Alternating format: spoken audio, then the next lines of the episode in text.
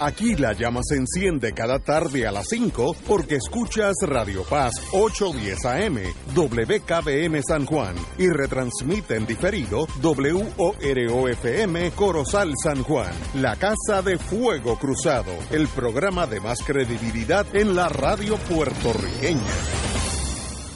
Esta emisora y sus anunciantes no se solidarizan necesariamente con las expresiones que escucharán en el siguiente programa. Son las 5 de la tarde, hora de escuchar Fuego Cruzado, el programa de más credibilidad en la radio puertorriqueña, en las voces de Ignacio Rivera y sus panelistas invitados con su discusión política dinámica e incisiva de los acontecimientos más importantes del momento. Fuego Cruzado comienza ahora.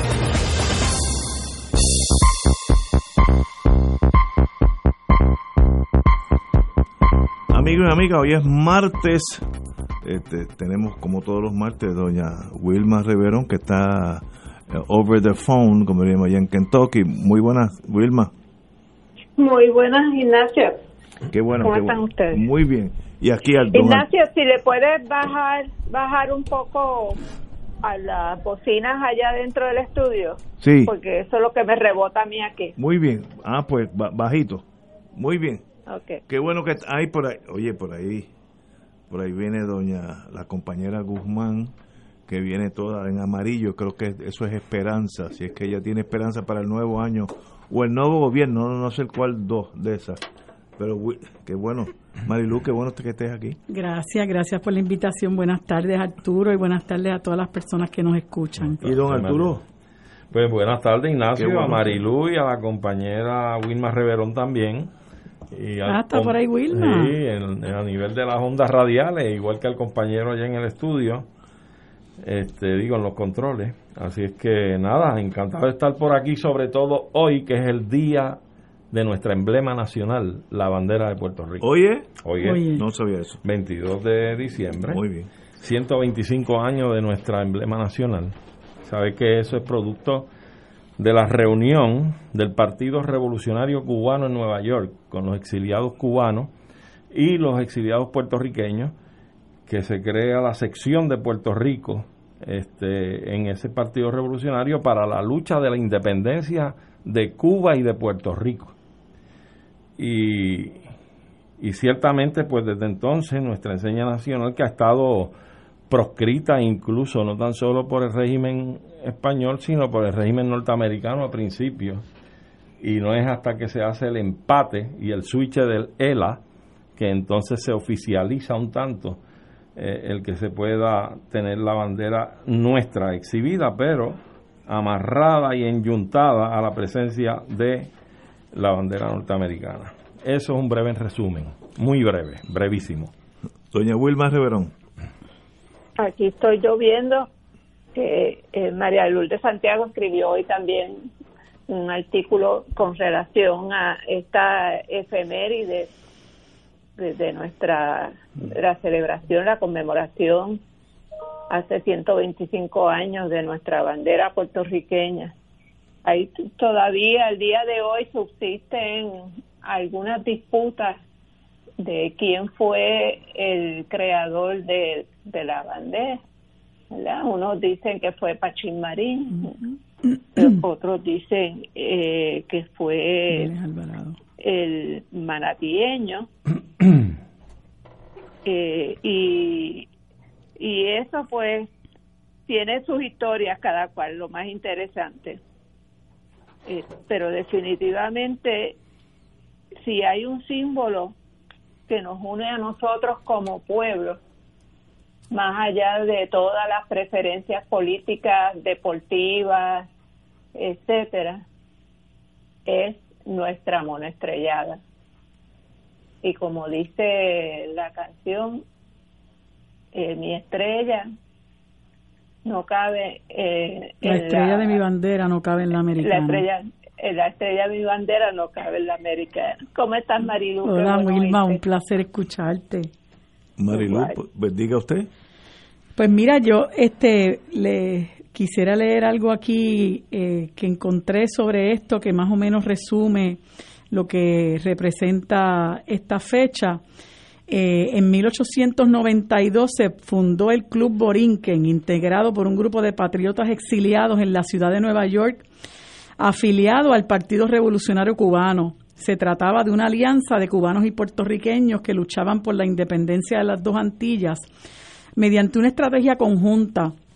Para el verano, verano del 1895 se constituyó un comité provisional como paso previo a la organización de la sección de Puerto Rico del Partido Revolucionario Cubano. El médico ponceño José Julio Ena fue designado el presidente. El sábado 21 de diciembre de 1895 apareció en el periódico martiano Patria el siguiente anuncio. A todos los puertorriqueños, mañana domingo a las dos y media de la tarde se reunirán los puertorriqueños en el salón principal de la casa número 57, al oeste de la calle 5, esquina Sexta Avenida, para tratar asuntos de patriótica trascendencia. Se invita por estas líneas a todos los puertorriqueños amantes de la independencia antillana. La reunión constituyente de la sección de Puerto Rico del Partido Revolucionario Cubano tuvo lugar el 22 de diciembre de 1895 en el Chimney Hall de Nueva York asistieron 59 puertorriqueños. Electa la Junta Revolucionaria quedó integrada por Julio Ena, presidente, J.M. de Terreforte, vicepresidente, Manuel Besosa y Sotero Figueroa vocales, Gumercindo Rivas, secretario de acta, sustituido luego por Roberto Achetot, y Gerardo Forest, secretario de correspondencia. Se designó a Ramón Emeterio Betance, residente en París, como delegado general la Junta designó delegados en varios países, entre ellos a Eugenio María de Hostos en Chile, Lorenzo Mercado en Venezuela, José Ramón Paradís en Haití y Aurelio Méndez en Santo Domingo. De las actas de esa reunión surge Terreforte, uno de los supervivientes del Grito de Lares, presentó la nueva bandera, que es de la misma forma de la cubana, con la diferencia de haber sido invertidos los colores, franjas blancas y triángulo azul en vez de rojo, con la misma estrella blanca solitaria en el centro. En ausencia de una explicación de los delegados puertorriqueños reunidos en asamblea el siglo pasado, los tres colores de la bandera y las tres puntas del triángulo representan, al igual que en la bandera cubana, los ideales republicanos de libertad, igualdad y fraternidad proclamados en la Revolución Francesa. Existen varias versiones sobre el autor de la bandera. Terreforte atribuye el origen de la bandera a Francisco González Pachín Marín, quien le escribió desde Jamaica sugiriendo la idea de invertir los colores de la bandera cubana. Antonio, Antonio Vélez Alvarado sostiene que un 11 de junio de 1890 o 1891 invirtió los colores de la bandera cubana y así se le ocurrió formar la bandera puertorriqueña. Roberto Achetot asegura que fue Manuel Besosa, miembro de la directiva de la sección Puerto Rico, quien decidiera la bandera de Puerto Rico. La bandera puertorriqueña fue bordada por María Manuela Mima Besosa, según narra Roberto Achetot, o por Micaela Dalmau, según la versión de Antonio Vélez Alvarado.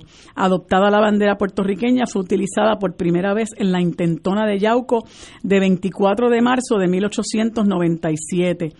El Partido Nacionalista la cogió como su emblema en las elecciones de 1932.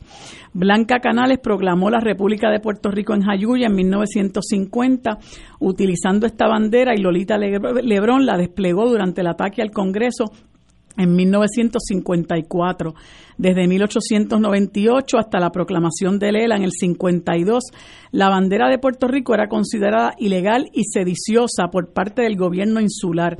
Durante la época de la ley de la mordaza, aquel boricua que tuviera una bandera de Puerto Rico se exponía a 10 años en prisión. En los años 16, 22, 27 y 32, las cámaras legislativas trataron de oficializar la bandera sin éxito. Más de 100 años después es la bandera oficial en el corazón de todos los puertorriqueños.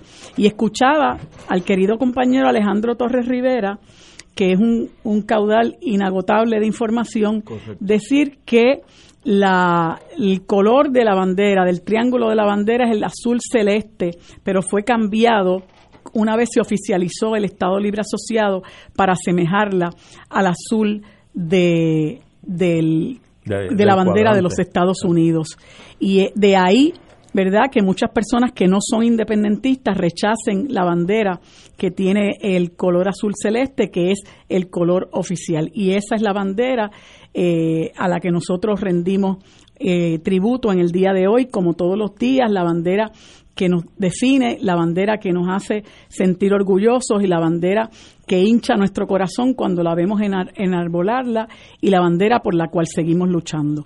Por eso, Ignacio, un joven para los años 80, más o menos ochenta y pico para los 90, empezando, escribió y dijo, extraedme cuando muera la roja sangre de mis venas, plasmarla en forma horizontal de tres hileras sobre una tela. Bajad del cielo un pedazo y en forma de triángulo colocadlo en el extremo de la izquierda. Extraiganme entonces el alma y de ella colocad dos franjas blancas entre las tres hileras primeras y sobre el triángulo azul de la izquierda colocadle blanca una estrella y que sea ese mi entierro, que de mis despojos se haga un humilde homenaje a mi tierra. Extraordinario, muy bien Arturo, muy bonito. Yo creo que no hay duda entre todos los puertorriqueños, no importa si usted es de la Black September o de la Falange, que el símbolo nuestro de la puertorriqueñidad es la bandera puertorriqueña. No puede haber ningún fanático, digo, tal vez haya alguno, porque siempre hay uno que otro, weirdo, como dicen en inglés, weirdos, pero no, yo creo que es extraordinario, un símbolo nuestro y eh, cuando estamos lejos de Puerto Rico y vemos la bandera es cuando nos jala más el espíritu. Eh, y qué bueno que tenemos eso. Yo me pregunto, eh, ¿qué hubiera sido? Y siempre especular, siempre lleva conlleva algunos problemas. Si Estados Unidos no hubiera entrado a Puerto Rico ante un imperio español que ya estaba en las últimas, estaba agonizando, ¿cuál hubiera sido nuestro futuro? Como pasó en Santo Domingo, en Haití, Jamaica, no, Jamaica fue inglesa hasta los otros días, eh, centroamericana. ¿Cuál, ¿Qué seríamos hoy nosotros? Este programa que está saliendo al aire hoy, son las 5 y 12, ¿cómo sería este mundo nuestro sin esa intervención norteamericana eh, que cubrió la Filipinas, Cuba y Puerto Rico eh, contra la guerra hispanoamericana? ¿Cómo hubiéramos cambiado nosotros? ¿Hubiéramos cambiado? ¿Estaremos aquí igualmente? ¿Seríamos diferentes? Esto es especulativo, pero vamos a empezar con Wilma Reverón. ¿Dónde estaríamos? Pues yo creo que estaríamos construyendo nuestra patria a base de las necesidades y los intereses de los puertorriqueños. No podemos olvidar que en el 1898, cuando los Estados Unidos invadió y ocupó la isla, nosotros ya íbamos en un proceso de transición hacia la independencia. Ya eh, con España se había conseguido los poderes autonómicos. Eh, la Carta Autonómica había entrado en efecto apenas unos días antes de la invasión de Estados Unidos. Y una de las grandes denuncias que siempre ha hecho el independentismo históricamente es precisamente que siendo ya Puerto Rico un país con autonomía, siendo Puerto Rico una nación con su propia identidad, su propia cultura, eh, el hecho de que España se hubiera ido con Estados Unidos a firmar el Tratado de París y a llegar a acuerdos disponiendo del territorio de Puerto Rico como un botín de guerra, que fue literalmente eh, la forma en que se dispusieron de Puerto Rico, Filipinas, Cuba eh, y las islas del Pacífico. Eh, pues es fue una violación crasa de los derechos humanos de los puertorriqueños, de los derechos a nuestra nacionalidad, del derecho a auto, autodeterminación. Pero que en esa en el siglo XIX, pues los imperios eh, estaban acostumbrados a, ocupar y disponer e intercambiar, eh, ceder traspasar territorios con habitantes como si fueran fincas con reses y ganados.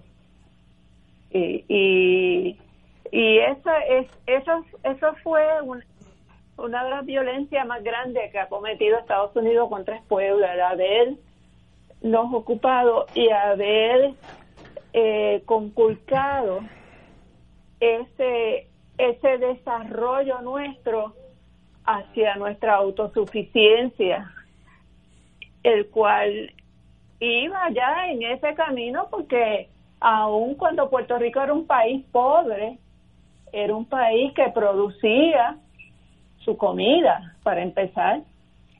Todo lo contrario de ahora. En aquel momento producíamos el ochenta y pico por ciento de lo que comíamos.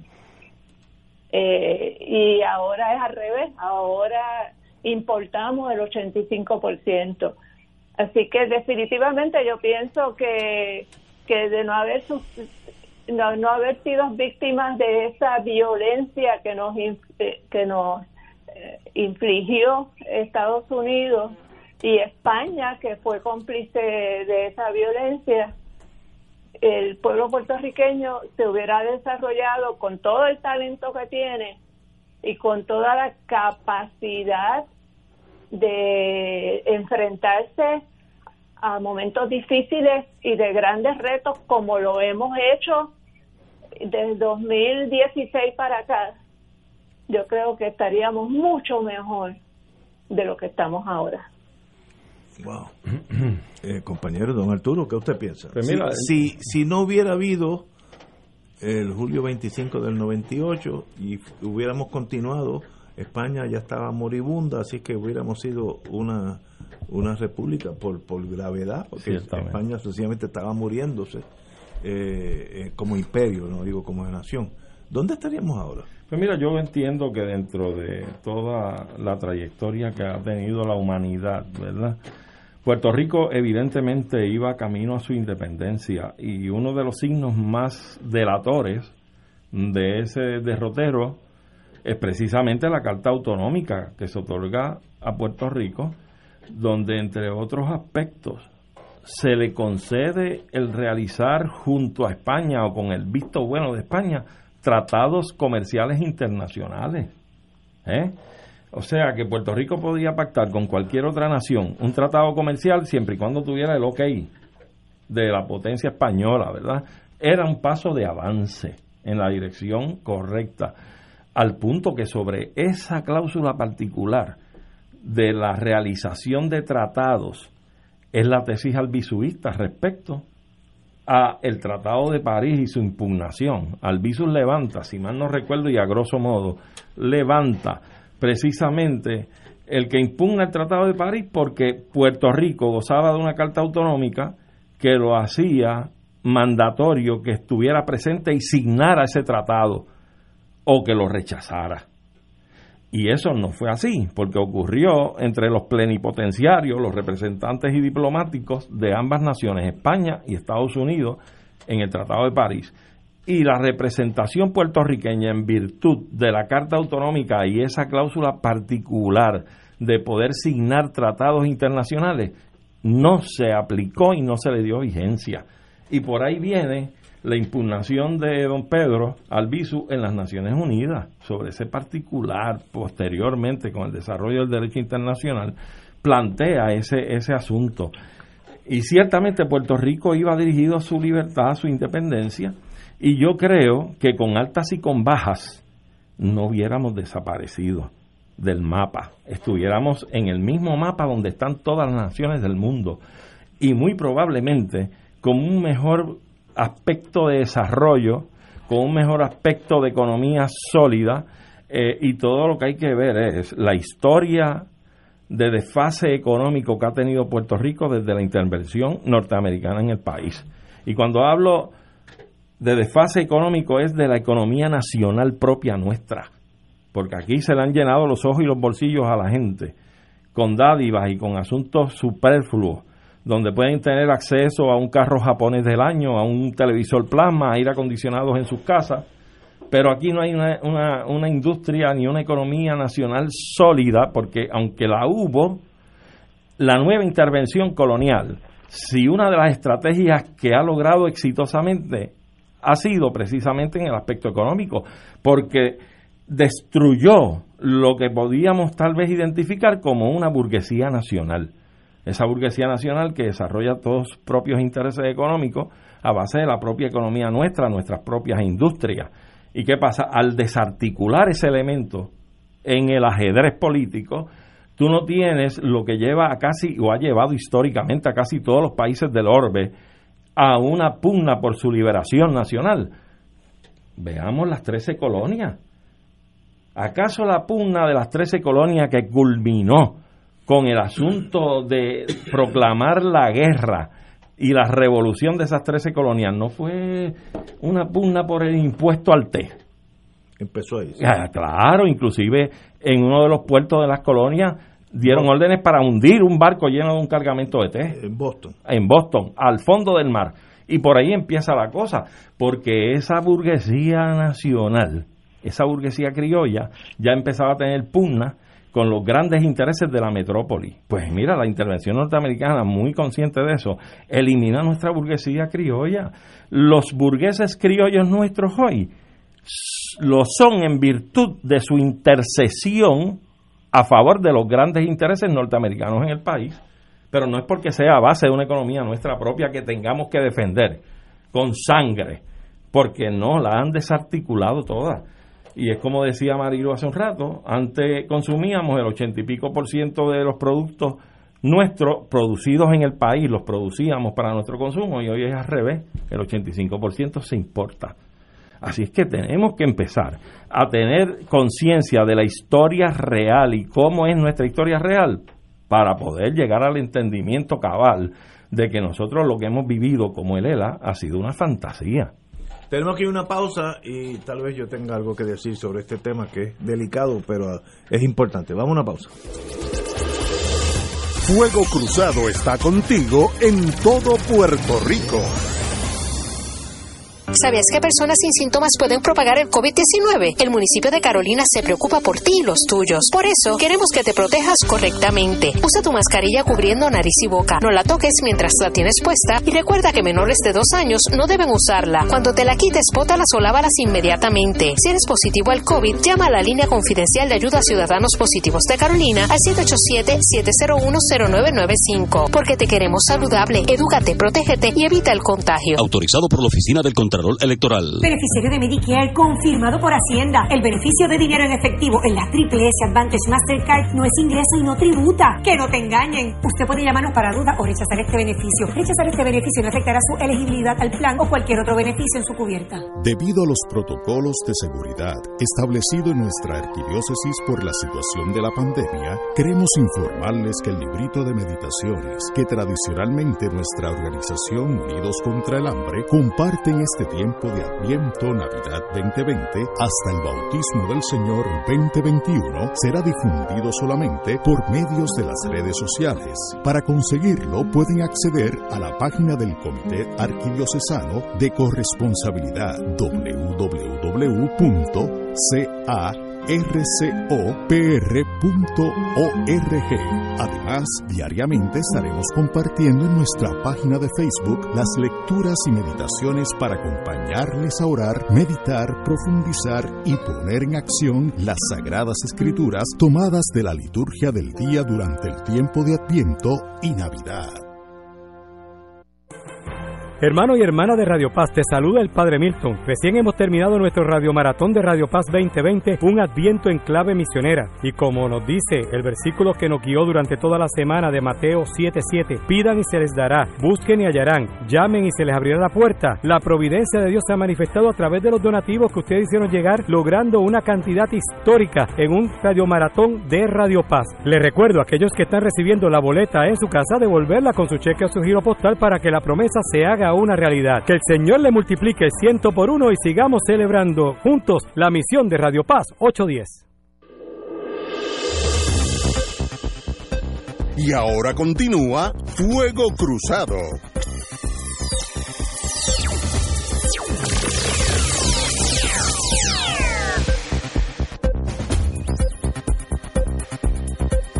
Regresamos, Boys and Girls de Fuego Cruzado. Si los americanos no hubieran llegado aquí, Puerto Rico hubiera caminado el destino de casi todas las naciones de, que nos rodean. Pues, ¿cómo yo veo a Puerto Rico? Pues yo veo a Puerto Rico geográficamente tal y como está, así que eso no hubiera desaparecido. Qué diplomático es. No, no, porque hay, algunos que piensan que si, los americanos se hubieran hundido en el, en el Caribe, estaría Santo Domingo y las Islas Vírgenes y nada en el medio. Eso tampoco es así. Viviríamos, yo en mi vida anterior tuve que ir muchas veces a Jamaica, que es una isla muy parecida, tiene hasta la misma cordillera central, ellos le llaman the Blue Mountain, pero es más o menos la cordillera central nuestra. Un país muy bonito, eh, gente trabajadora, y han hecho una nación, y es viable, no estoy diciendo que no lo es. Eh, el estándar de vida, pues no es el nuestro en el sentido de que la Mercedes-Benz no tiene uno de sus mejores puestos en el mundo como lo tiene en San Juan.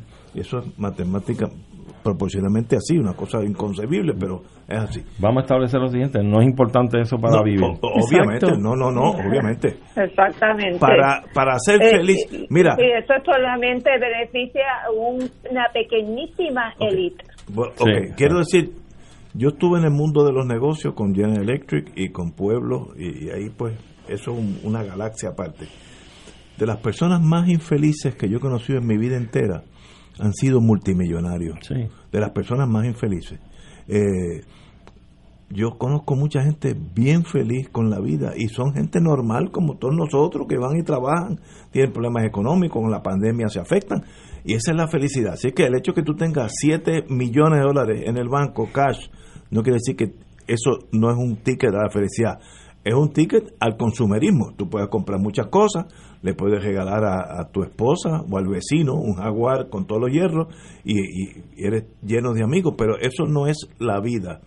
Por tanto, Puerto Rico, de no haber sido americanizado, estaríamos aquí, tendríamos los problemas que tiene Santo Domingo, que han pasado las buenas y las malas.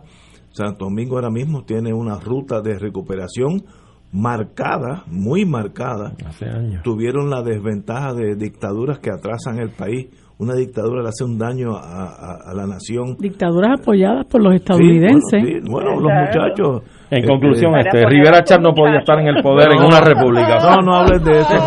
o, sería el presidente. no, no, no, no, sería un Trujillo aquí. Sería un Trujillo aquí. Pero así que estaríamos aquí. Pero eh, uno siempre especula qué, qué es lo que hubiera pasado. Yo me acuerdo cuando Argelia se independizó en 1963, que los franceses, oye, que los imperios son todos iguales. Yo me acuerdo de una señora eh, que dice, ¿cómo es posible que hayan, hayan es, hecho eso después de todo lo que nosotros hemos hecho por ellos? Y lo decía de la mejor buena fe, una, una analista francesa. Lo, lo, decía no, no con maldad, todo lo que Francia ha ayudado a ese país y ese país de un momento dice, bueno, váyanse, ¿cómo es posible? Pues mire, pasaron unos años bien difíciles económicamente en lo que tú dislocas una economía. Es como cuando tú caes y te rompes una pierna, pues vas a tener unos meses en lo que empieza recuperación. Hoy, si uno va a Argelia, pues es una nación viable, tiene muchísimo petróleo, van bien, han tenido buenos y han tenido malos gobiernos, pero funcionan. ¿Ese es el destino de Puerto Rico? Pues mire, yo no sé. Ahora, lo que sí puedo decir, que no importa el destino que sea de Puerto Rico, Puerto Rico puede hacer todas las posibilidades que queramos nosotros, siempre y cuando que tengamos la valentía de pagar el precio de lo que queremos. Y eso a veces no es fácil, es más fácil tener un plasma en, cada cuarto y tener un Jaguar y un Mercedes-Benz abajo en el parking. Eso es bien fácil, eso lo hace cualquiera.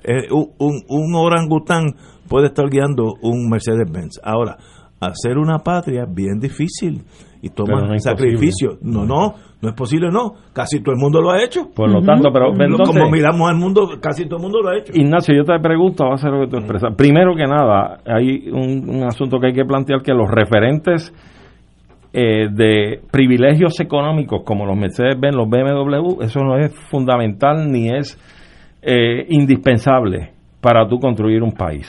Eso número uno. Tal vez le pueda dar impulso a un sector económico y esos son otros 20 pesos. Ahora bien, te pregunto, ¿cómo es mejor pagar un precio por hacer una patria o un país nuevo? ¿En libertad donde tú mismo tomas decisiones, quitas y das, o en un callejón sin salida, donde una vez tú entres, tú no puedes volver a salir jamás de ahí. Eh, esas son decisiones.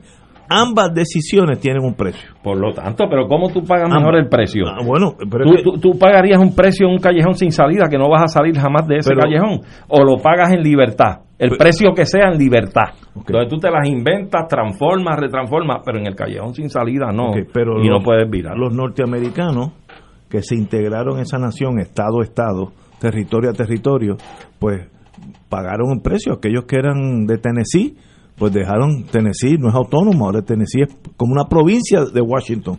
Así es, el, ese es el precio. Ahora, eh, lo hicieron, le salió bien, tiene una nación poderosísima económicamente, eh, y ese es el, el precio. Los, los de New Mexico, Nuevo México, que se unieron a la nación, perdieron el lenguaje, Eh, eh, perdieron la costumbre. Pero es que ese es el precio. Por lo O sea, tanto. de, de cachete no hay nada en la vida.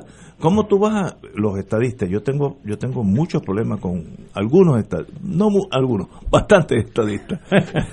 si tú vas a ser estado, el primer impedimento es el lenguaje. Tú no puedes tener un estado que hable otro lenguaje a la, al lenguaje de la nación. Tú puedes, lo mejor, lo más fácil es ser bilingüe, como Suiza, que tiene cantones que hablan francés y tiene cantones que hablan alemán, pero ambos ambos hablan am- ambos lenguajes. Eso es viable. Pero y el idioma oficial es el francés. el, el francés en la parte francesa y el alemán en la parte alemana. Esto es como una confederación, como yo le llamo. Sí, Pero eso no existe en el federalismo No, norteamericano. fe- el- Claro que no. para eso fue la guerra civil la norteamericana. Exactamente. Es Una nación, una bandera, un himno. Y el que no le guste, pues, muchos, no muchos, algunos americanos no quisieron la, la independencia de Estados Unidos y se movieron a la provincia de New, Brunswick, que queda colindante con el estado de Maine. Como, como era tan cerca, pues cruzaron la frontera y dice, bueno, esto sigue siendo inglés. Y la bandera del- de, la provincia de New Brunswick, pues tiene el Union Jack, la bandera inglesa, como parte de la bandera. Pues miren muy bien, hay, hay gente que dijo, yo, yo no me voy a estar solo por aquí, ¿quiénes son estos locos para hacer una nación? Yo me quedo con los ingleses. Una decisión correcta para esa gente, para esa mentalidad. Por tanto, todo es posible si uno está dispuesto a pagar el precio. Ahora, eh, ese precio puede ser alto, puede ser bajo, eh, nunca es fácil. El que estamos pagando ahora es Ah, peor. no, ah, el, el problema es que ahora, fíjate, ahora es que viene lo interesante. Antes teníamos una droga que no nos dejaba ver, que era el progreso. Cuando tú estás, que los ingenieros tenían que importarse a Puerto Rico, yo me acuerdo en General Electric, los tool and die makers, los trocaleros, los que hacen las piezas, los soldadores finos, pues General Electric tenía que importarlos de Estados Unidos, mayormente puertorriqueños hispanos venían aquí. Yo me acuerdo de algunos que sus hijos hoy en día son médicos, pero que eran extranjeros, mexicanos, etcétera. Mientras esa economía era así y los ingenieros civiles no daban abasto, yo me acuerdo uno que vino de Venezuela y se quedó aquí, tuvo hijos y ya, eh, ya murió desgraciadamente, pero sus hijos son ya puertorriqueños. Era mucho más difícil tomar una decisión porque tú estás enamorado con el progreso. Es, es- es muy difícil revelarte cuando todo está saliendo bien. El problema ahora, yo lo veo a, a corto y largo plazo, a mediano plazo. El problema es que ahora todo está mal. Las carreteras de Puerto Rico están mucho peor que las de Jamaica. Jamaica, no estoy hablando de Suiza ni Noruega, Jamaica. Eh, el, sistema educativo, por el dinero que se emplea en el sistema educativo, yo creo que es el peor del mundo. Posiblemente, estoy tal vez exagerando, pero no estoy muy equivocado. Por el dinero que se integra aquí, billones de dólares, el Producto Nacional Educativo es pésimo. Eh, la policía no tiene equipo, no tiene entrenamiento. Por tanto, ¿qué está bien en Puerto Rico en este momento? Pues casi nada. Pero no, la pregunta que hay que hacerse es la siguiente, Ignacio. En esa ecuación que tú has puesto, donde hubo una etapa y una década de progreso, Yo, yo le llamo The Happy Times. eh, Happy Times, y el tiempo que estamos viviendo ahora, Do- do- dos cosas diferentes. dos diferentes. ¿Y cuál ha sido el denominador común? Los norteamericanos dominando el país nuestro. bueno, sí, sí. Ah, se- ah, Pero- fueron autores del desarrollo económico superfluo inventado sin una sólida economía nacional propia nuestra. Fue un desarrollo, y lo sabemos, para pintar una vitrina frente a lo que era una república socialista a 90 millas de sus costas. Entonces, esa gente, ese es el denominador común. Los norteamericanos han estado aquí, no se han ido y tuvimos unas décadas de un desarrollo inventado por ellos. Ahora estamos en las vacas flacas y ellos siguen aquí. Y nos meten en una junta de control fiscal para quitarle del salario, para cobrar, y para quitarle de, de, de los pensionados su, su, dinero, para amarrar la, la educación y quitarle fondos a la educación universitaria. Y en fin o sea, el denominador común son los americanos. Y no han, y no han dejado de extraer las riquezas que han extraído Siguen sacando eh, como de, costumbre. ellos, ellos, en eso ellos no han perdido. Hoy yo, yo leía en, en una de las redes sociales una persona que estaba eh, igualmente celebrando los 125 años de la bandera puertorriqueña y una persona le dijo, bueno, pues algo como que lo que tú planteas, este, pues tienen que pagar el precio a, a ponerse a trabajar y a dejar de depender de otro. Y yo le contesté a la señora, pues a eso es a lo que tenemos que aspirar, a eso es lo que aspiramos. O sea, ¿cómo vamos a estar aspirando a no trabajar y a seguir dependiendo? Entonces es lo que ocurre, que aquí hay una, aquí hay una, e, esa colonización, ¿verdad? Eh, que a la que nos han sometido no solamente la colonización política, económica, sino la colonización psicológica, donde la gente incluso venera que nosotros estemos eh, en un grado de empobrecimiento como el que como el que estamos porque han llegado a pensar que nosotros no podemos aspirar a nada más y que entonces este eh, como decía el otro día no sé si fue ayer que alguien comentó la estadidad es para los pobres pero ¿por qué yo quiero ser pobre? es que yo no yo no quiero ser pobre yo quiero yo quiero ser una persona que me ponga sobre mis pies yo quiero producir yo quiero aportar a mi país y yo reconozco que en este país hay unos extraordinarios recursos humanos y nosotros hemos perdido enormes recursos humanos, hemos perdido un tiempo precioso. ¿Por qué? Porque los estadounidenses llegaron aquí por la vía armada, nos empobrecieron cuando devaluaron la moneda, cuando empezaron a quedarse con nuestras tierras, cuando nos acabaron con la agricultura, cuando compraron a, a, precio de pescado bombado las tierras y convirtieron a los dueños de tierra en los peones, cuando hicieron, cuando comenzaron la persecución enorme con aquellos luchadores que lo que querían era precisamente lo que queremos nosotros, que nos pongamos a trabajar y nos pongamos sobre nuestros pies y dejemos de depender. ¿Y cuánta gente no encarcelaron, persiguieron, mataron? Luego, eh, la cantidad de, de, talento nuestro, de hermanos nuestros, que tuvieron que irse del país porque no encontraban trabajo o porque simple y sencillamente eran perseguidos y tuvieron, se vieron forzados a abandonar el país. Luego de 122 años, ¿cómo es posible que alguien piense que nosotros no hubiéramos podido hacer otra cosa que no fuera buscar nuestro, nuestra prosperidad y nuestro bienestar, cuando nosotros tenemos hoy día, bajo la bota del gobierno americano, casi un 60% de nuestra gente viviendo en pobreza.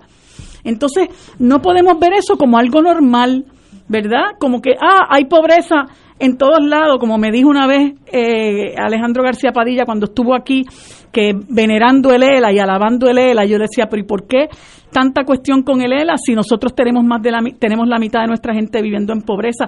Ay, que pobreza hay en todos lados. Pues entonces, esa es la solución, ese es el argumento.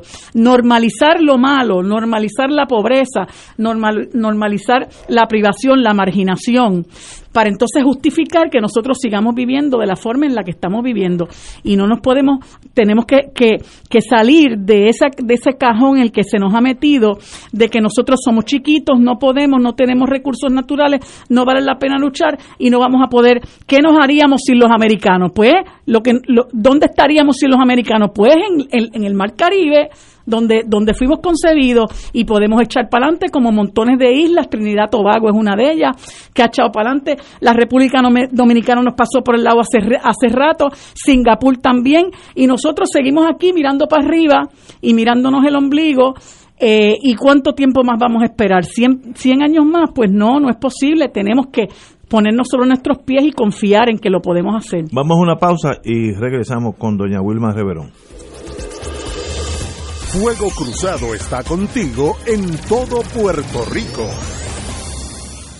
¿Sabías que personas sin síntomas pueden propagar el COVID-19? El municipio de Carolina se preocupa por ti y los tuyos. Por eso, queremos que te protejas correctamente. Usa tu mascarilla cubriendo nariz y boca. No la toques mientras la tienes puesta y recuerda que menores de dos años no deben usarla. Cuando te la quites, bótalas o lávalas inmediatamente. Si eres positivo al COVID, llama a la línea confidencial de ayuda a ciudadanos positivos de Carolina al 787-701-0995. Porque te queremos saludable, edúcate, protégete y evita el contagio. Autorizado por la Oficina del Contralor Electoral. Restaurante Marisquería Reina del Mar y Restaurante Mar del Caribe se han unido para ofrecerle la más extensa variedad en platos, calidad y sabor en mariscos frescos y carnes. Ordena de nuestro menú y ofertas especiales para los días festivos. Llama al 787-545-5025. Estamos localizados en la calle Loiza, Punta Las Marías, abierto de martes a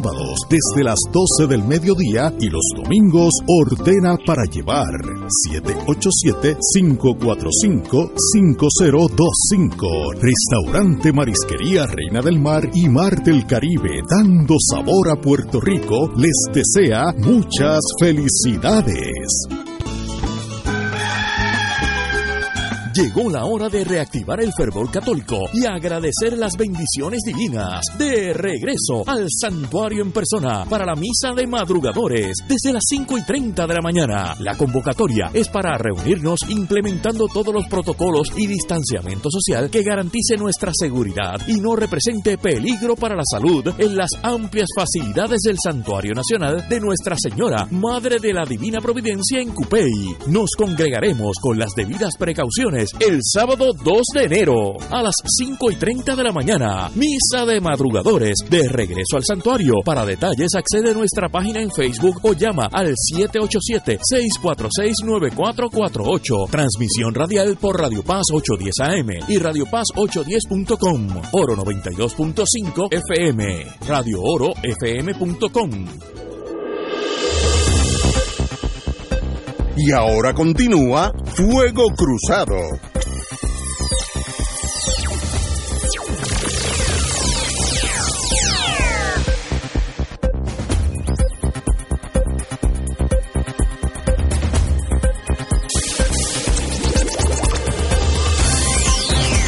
Regresamos amigos, empezamos un tópico eh, tal vez hasta impensadamente, pero qué bueno que lo hicimos. Eh, si Estados Unidos nunca hubiera llegado aquí, nosotros hubiéramos caminado las rutas de todas las repúblicas del Caribe, como sucedió. ¿Dónde estaríamos? Doña Wilma Reverón. Pues mira, yo creo que es bien importante lo que estamos hablando. Y tenemos que empezar por tratar de definir qué es desarrollo económico. Porque aquí hay como una confusión que piensan que cosas como marcas de carro o acceso a comprar un, un plasma puede ser índice de calidad de vida, de, de ingresos económicos adecuados para una población. Y es totalmente contrario a toda la conversación que se está teniendo a nivel mundial. En, en Naciones Unidas reunieron a representantes de todos los sectores económicos del mundo, economistas de primera claridad, premios Nobel de economía, y, y fueron desde, desde representantes de las multinacionales a, a representantes de, de eh, organizaciones de base comunitaria y desarrollaron lo que se llama la Agenda 2030 para el desarrollo económico sostenible. Porque el desarrollo económico, el hecho de que entre mucho dinero y se gaste, no es desarrollo económico. Porque no se, no se crea una base para seguir mejorando la calidad de vida. ¿Y qué es lo que le da la calidad de vida a la gente? La gente para tener buena calidad de vida tienen que tener buena salud, buena educación, tener eh, acceso a unas utilidades básicas como son la electricidad, el agua. Hoy en día, por ejemplo, todo lo que tiene que ver con las comunicaciones, el acceso al Internet, se considera como parte de los derechos humanos fundamentales de cuarta generación. Y entonces, cuando nosotros vemos que, por ejemplo, en Puerto Rico, el gobernador entrante de, eh, dice que va a nombrar a cargo de desarrollo económico a una persona que es un empresario, un empresario que por cierto no le paga el bono de Navidad a sus empleados, pues tú te das cuenta que en esa cabeza no hay la más mínima idea de qué es lo que se necesita para tener un desarrollo económico sostenible. La ONU ha identificado 17 objetivos que hay que cumplir para uno conseguir desarrollo económico. El primero es el fin de la pobreza, que me parece que es el número uno también para nuestra realidad hoy en día con ese 60% de personas en, pobreza. La segunda es hambre cero. Aquí, aquí y en Estados Unidos están las, eh, yo creo que en Estados Unidos está hasta peor que aquí en términos del fin del hambre, porque yo no estoy viendo en Puerto Rico las filas para poder conseguir alimentos gratis que se ven en varios estados en Estados Unidos.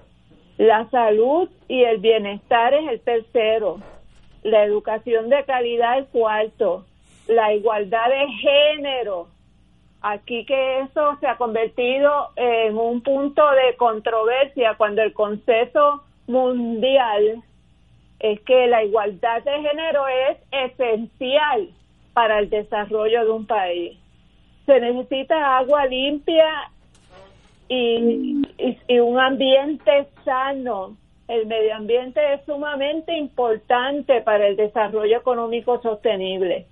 Se necesita energía asequible eh, y no contaminante. Trabajo decente, ¿verdad? Eh, no un trabajo basado en la explotación. Eh, y puedo seguir este nombrando los, los 17 objetivos, pero para no consumir tanto tiempo, yo invito a los radioescuchas que se metan en Google, pongan Agenda 2030 ONU, vean los 17 objetivos y, y reflexionen qué estamos haciendo en Puerto Rico para cumplir con esos objetivos. ¿Qué gobierno, qué líder político en este país nos está hablando de cuáles son los objetivos para tener un desarrollo económico sostenible. Y si no hay nadie hablándolo, pues nosotros como pueblo vamos a convertirlo en el primer tema de conversación en este país. Wow. Bueno, señores, pero extraordinario. Yo lo que repito, yo sé que estoy al, lado, al otro lado de la trinchera, pero todo es posible si uno está dispuesto al sacrificio para obtener esa meta. Y no hay duda que Puerto Rico, pues una república, no va a tener el distribuidor de Mercedes-Benz per cápita más grande del mundo. Eso es agradecido, pero eso no es felicidad. En Jamaica la gente es tan o más feliz, feliz que nosotros y, un Mercedes se ve cada dos o tres días, pues muy bien.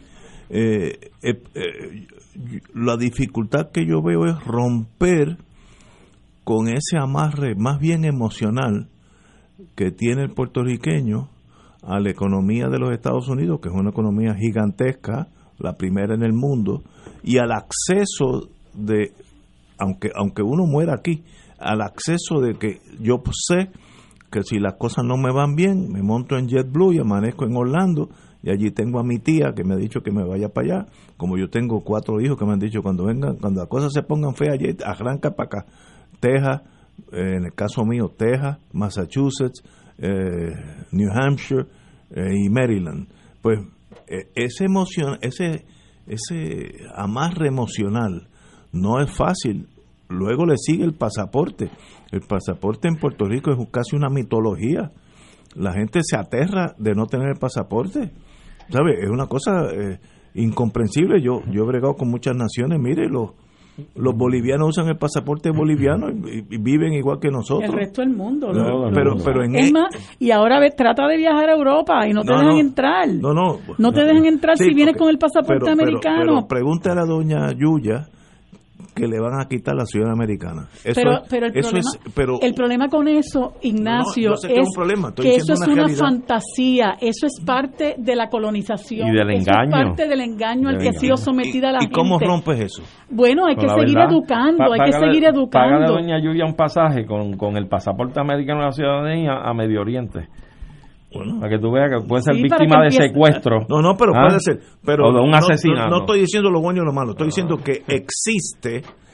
Cuando tú tocas la cuestión de perder la ciudadanía, piensan en esas dictaduras que lo que pasa es que no la tienes que perder, porque la ciudadanía está demostrada que no, no, no nos la pueden quitar.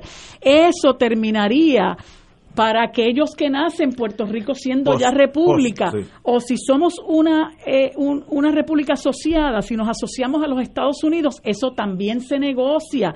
Por, por eso te digo que hay que educar a la gente para quitar todos estos carimbos que tiene la gente en la cabeza, que, que, no, que son mitos, como tú decías, son fantasías. ¿Qué le pasa? La gente que vive en, en Skid Row, en, la, en Los Ángeles, Florida, que son 60 mil personas acomodadas en una avenida, durmiendo en la, en la intemperie, ¿De qué le sirve el pasaporte americano? ¿De qué le sirve la ciudadanía americana? ¿De qué le sirve a 500 millones de seres humanos en los Estados Unidos que no tienen un techo? ¿De qué le sirve la ciudadanía americana? ¿De qué le sirve a los negros que están muriendo hoy día a montón por chavo, como dicen por ahí, a manos de la policía blanca? ¿De qué les sirve la ciudadanía americana si esa ciudadanía no los protege? Ellos son víctimas de un discrimen claro. ¿De qué les sirve a la gente ser en este momento presa de los Proud Boys? ¿De qué le sirve a la gente? ¿De qué le sirve a la gente tener 90 millones? Y no me lo estoy inventando, esto lo dijo eh, eh, Bernie Sanders hace dos días en el, en el hemiciclo del Senado. ¿De qué le sirve a la, la ciudadanía americana, a 90 millones de estadounidenses que o no tienen plan médico o el plan médico que ellos tienen no les sirve para a llegarse todos los servicios de salud a los que tienen derecho. ¿De qué le sirve a la ciudadanía americana a montones de inmigrantes que hoy día están siendo víctimas de acoso, de prejuicio y de deportación? ¿De qué le sirve la ciudadanía americana a un montón de, de, de, los propios estadounidenses que tienen que, y, y, y, latinos, es más, ciudadanos americanos que tienen que tener dos y tres trabajos para poder sufragar el costo de vida. O sea, vamos a ver las cosas en su justa perspectiva. Pero si, si tu análisis fuera correcto, habría una migración norteamericana hacia Canadá y hacia México. Es que, tienes que, es que tienes que tener visa para entrar a esos países. a Estados Unidos tú entras porque eres ciudadano estadounidense. pero si tuvieran si tuvieran ciudadanía francesa y, y, también tuvieran la ciudadanía canadiense, la gente tenía para dónde escoger. pero, nosotros no tenemos de otra. tenemos la ciudadanía estadounidense, coge, compra un pasaje, hace la maleta, te montas en JetBlue y te va. Pero si yo personalmente digo, no, yo no me quiero ir para Tennessee, yo no me quiero ir para Nevada, yo no me quiero ir para la Florida, yo me quiero ir para Buenos Aires. Yo tengo que tener permiso del gobierno argentino para entrar allí. Así que esa falacia que te meten en la cabeza ¿Para dónde es que se mudan los puertorriqueños? Pues se mudan para donde único se pueden mudar, porque si usted se quiere ir a España, usted necesita visa, permiso del gobierno español, un visado para trabajar, para estudiar. Oye, igual que si vas para Estados Unidos de cualquier otro de país, cualquier otro país necesita un visado, y el okay de Estados Unidos. No, no me están entendiendo. si Estados Unidos fuera ese país tan lúgubre que ustedes están describiendo, los norteamericanos, los nacidos allí, cruzarían la frontera hacia un nuevo futuro, que sería Canadá y México. Es al revés. ¿Por qué los, eh, eh, los salvadoreños. Los hay. No, los hay. Bueno, pero un puñado. Hay ¿Por qué los salvadoreños de Estados Unidos literalmente hacia Canadá. Ok, pero eso es ínfimo.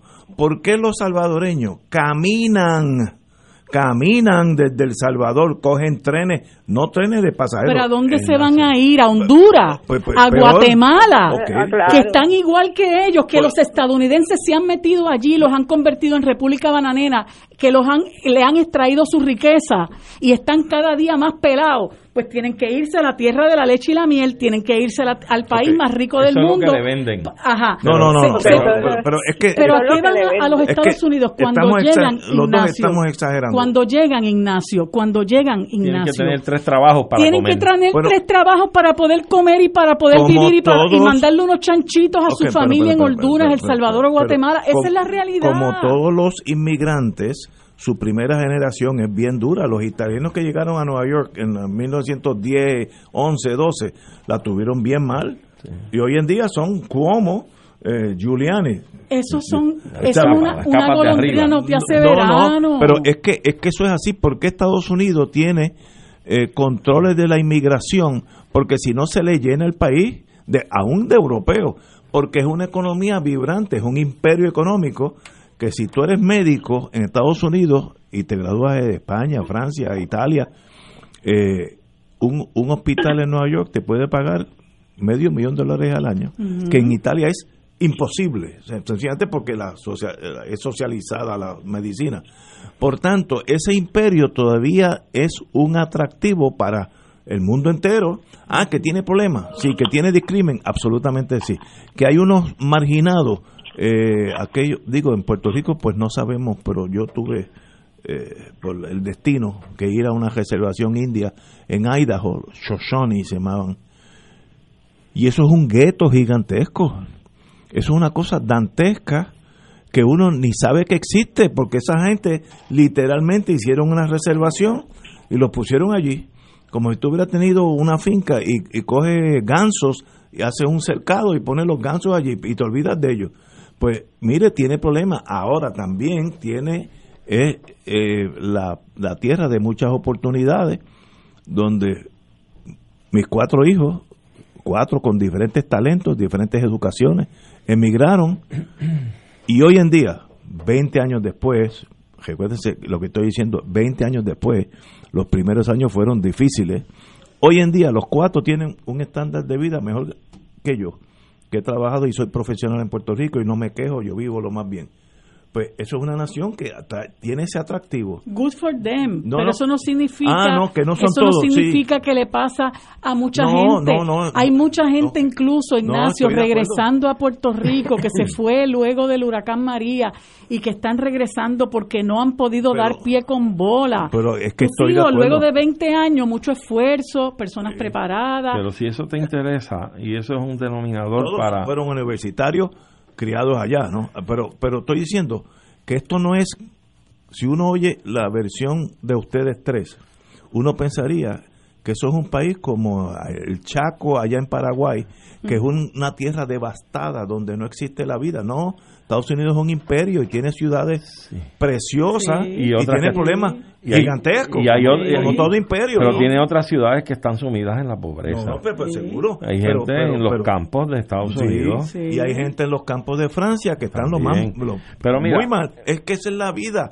No, Pero- no es la vida, no, Ignacio, no, no. es la mala distribución de la Estoy- riqueza, es la desigualdad que existe Pero- pero- en la mayor, en la mayoría de los países capitalistas. No hay por Pero- qué. Mira, ahorita hablábamos de qué es lo que no hemos hecho. Pues mira, muchos países, eh, salvo nosotros y, y otras y otros pocos, eh, otro puñado de- de territorios no han logrado su independencia. Pero hay algunos que la han logrado y con todos los poderes que le da la independencia y la soberanía, no han utilizado esos poderes para beneficio de su gente, para construir justicia social. Nosotros no tenemos ni los poderes, mira cuán atrás estamos. Si tuviéramos esos poderes, nosotros no teníamos, no tendríamos leyes de cabotaje, cláusula de comercio interestatal, cláusula territorial, junta de control fiscal, tendríamos la, la facultad, como decía ahor- ahorita Arturo, de hacer este tratados comerciales proteger nuestros productos, con, eh, poder competir. Nosotros no podemos competir porque los estadounidenses nos amarran las manos. ¿Y qué pasa? si pudiéramos hacer eso, tendríamos la responsabilidad adicional de administrar esa riqueza que nosotros allegamos gracias al ejercicio pleno de nuestros poderes. Pero hay muchos países Colombia, por ejemplo, que es un país riquísimo, un país hermoso, que tiene una gran desigualdad social y ahora mismo en su en su en su en una gran parte de su territorio todos los días se masacra al pueblo indígena, se masacra a los, a los defensores de derechos humanos, se masacra a los guerrilleros. ¿Por qué? Porque quieren privilegiar a una gente que se quiere quedar con las tierras para poderlas explotar. Lo mismo que pasa en Brasil, eh, un país riquísimo. ¿Y cuántos millones de, de, de, pobres no hay? porque esa riqueza no se usa, pero nosotros tenemos ese, ese deber, no solamente de allegar los poderes que necesitamos para encaminar nuestro país en el desarrollo económico que, que mencionaba Wilma, sino que el producto de ese desarrollo económico en el cual vamos a utilizar nuestros recursos humanos, naturales, etcétera, se va a usar para beneficio de la gente y para combatir la desigualdad. ¿Y para qué? Para garantizarle a la gente no que tú puedas tener acceso a plasma y a, y a Mercedes-Benz, sino que tú tengas acceso y, garantía de que vas a disfrutar de los derechos fundamentales para que tengas una vida digna. Ese es el verdadero crecimiento y ese es el verdadero progreso. Tenemos que ir a una pausa, son las 6 de la tarde. Eh, cuando regresemos le damos un chance a Wilma que está marginada por nosotros ya que no la vemos, pero está aquí presente como siempre con sus buenas ideas. Vamos a una pausa y regresamos con Wilma Rivera. Fuego Cruzado está contigo en todo Puerto Rico. Aquí la llama se enciende cada tarde a las 5 porque escuchas Radio Paz 810 AM, WKBM San Juan y retransmite en diferido WOROFM Corozal San Juan, la Casa de Fuego Cruzado, el programa de más credibilidad en la radio puertorriqueña. ¿Sabías que personas sin síntomas pueden propagar el COVID-19? El municipio de Carolina se preocupa por ti y los tuyos. Por eso, queremos que te protejas correctamente. Usa tu mascarilla cubriendo nariz y boca. No la toques mientras la tienes puesta y recuerda que menores de dos años no deben usarla. Cuando te la quites, bótalas o lávalas inmediatamente. Si eres positivo al COVID, llama a la línea confidencial de ayuda a ciudadanos positivos de Carolina al 787-701-0995. Porque te queremos saludable, edúcate, protégete y evita el contagio. Autorizado por la Oficina del Electoral.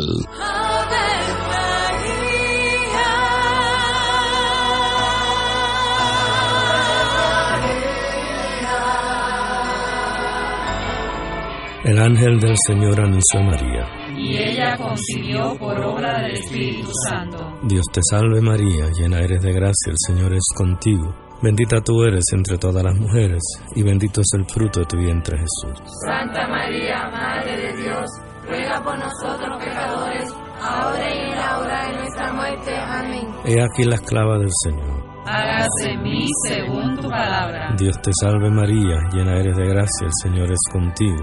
Bendita tú eres entre todas las mujeres y bendito es el fruto de tu vientre Jesús. Santa María, Madre de Dios, ruega por nosotros pecadores, ahora y Amén. Y el Verbo se hizo carne. Y habitó entre nosotros. Dios te salve María, llena eres de gracia, el Señor es contigo.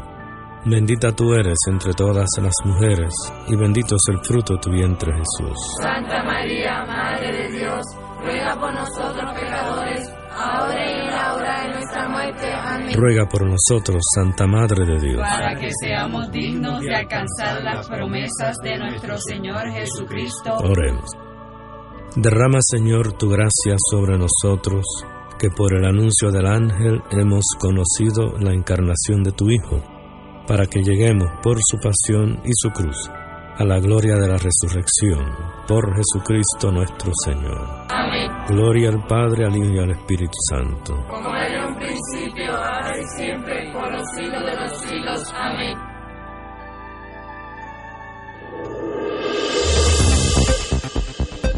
Y ahora continúa Fuego Cruzado.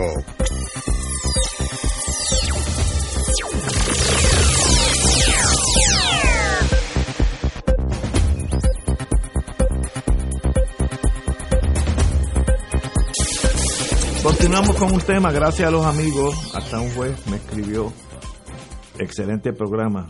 Eh, el juez per- permanecerá en el anonimato, así que déjame bojarlo antes que yo me Na- nadie te va a mirar el No, no, teléfono, tranquilo. aun cuando me miren, ya está borrado. Pero muy bien. Eh, y a los amigos, tengo como seis, siete.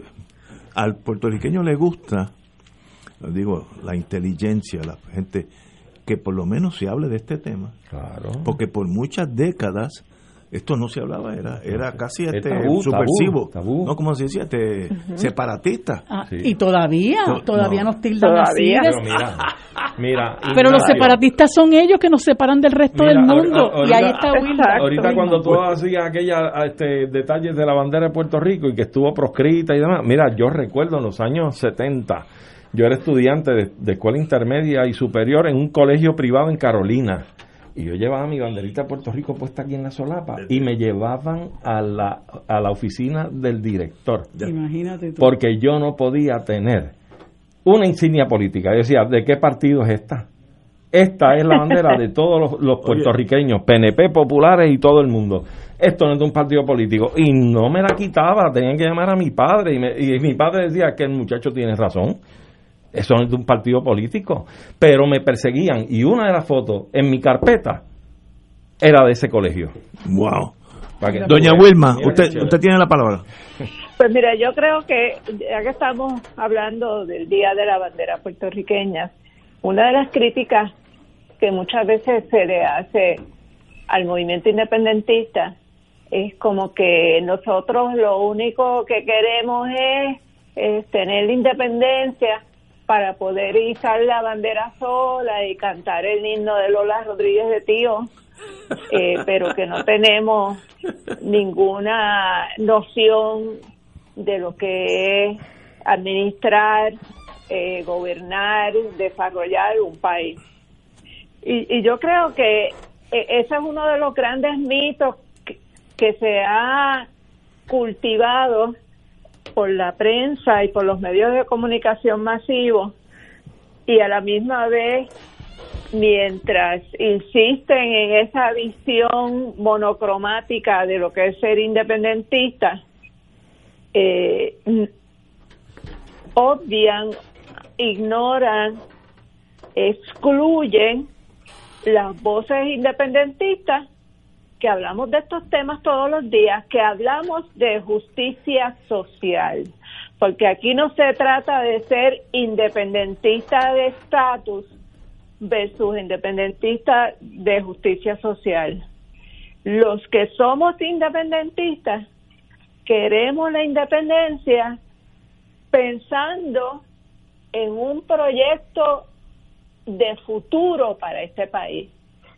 Como esos 17 objetivos de la Agenda 2030 de, de las Naciones Unidas, de la cual nosotros podríamos estar totalmente inmersos en la discusión y tratando de implementar muchas de esas ideas en Puerto Rico, pues de esa misma manera es que cuando hablamos de la independencia, lo que queremos es una independencia donde el ser humano pueda desarrollarse a su máxima capacidad, a su máximo, Potencial. sus talentos a lo máximo, donde no se vea inhibido eh, por complejo, eh, por falta de acceso a una educación adecuada, donde no haya personas que, que pierdan la vida porque no tienen un acceso adecuado a la salud. Es la patria justa, la patria con justicia social, la patria con igualdad, la patria sin discrimen, la patria de los derechos humanos más amplios, la Carta de Derechos de las Naciones Unidas completa, ejecutada y como política principal de un Puerto Rico, de una república de Puerto Rico independiente, soberana plenamente, en plena amistad con todos sus vecinos, incluyendo a Estados Unidos, porque nosotros no tenemos por qué buscarnos problemas con nadie. Correcto. Nosotros lo que tenemos que hacer es enfocarnos en qué es lo que necesita nuestro pueblo, cómo vamos a terminar con la desigualdad, cómo vamos a sacar a nuestro pueblo de la pobreza, cómo vamos a proveerle el acceso a todo lo que necesitan y, cosas tan básicas. Aquí, por ejemplo, en, con lo de las leyes de cabotaje, se calcula que se que perdemos alrededor de 1.5 mil millones de dólares eh, en, los pagos que tenemos que hacer para transportar eh, todo lo, lo que importamos a Puerto Rico. Eso es más o menos lo que Estados Unidos está invirtiendo aquí en el programa de asistencia nutricional. O sea, un Puerto Rico bien manejado, sin, sin las limitaciones, con el mismo presupuesto que tenemos, que son de las contribuciones que pagamos hoy en día. Un Puerto Rico sin corrupción, por supuesto.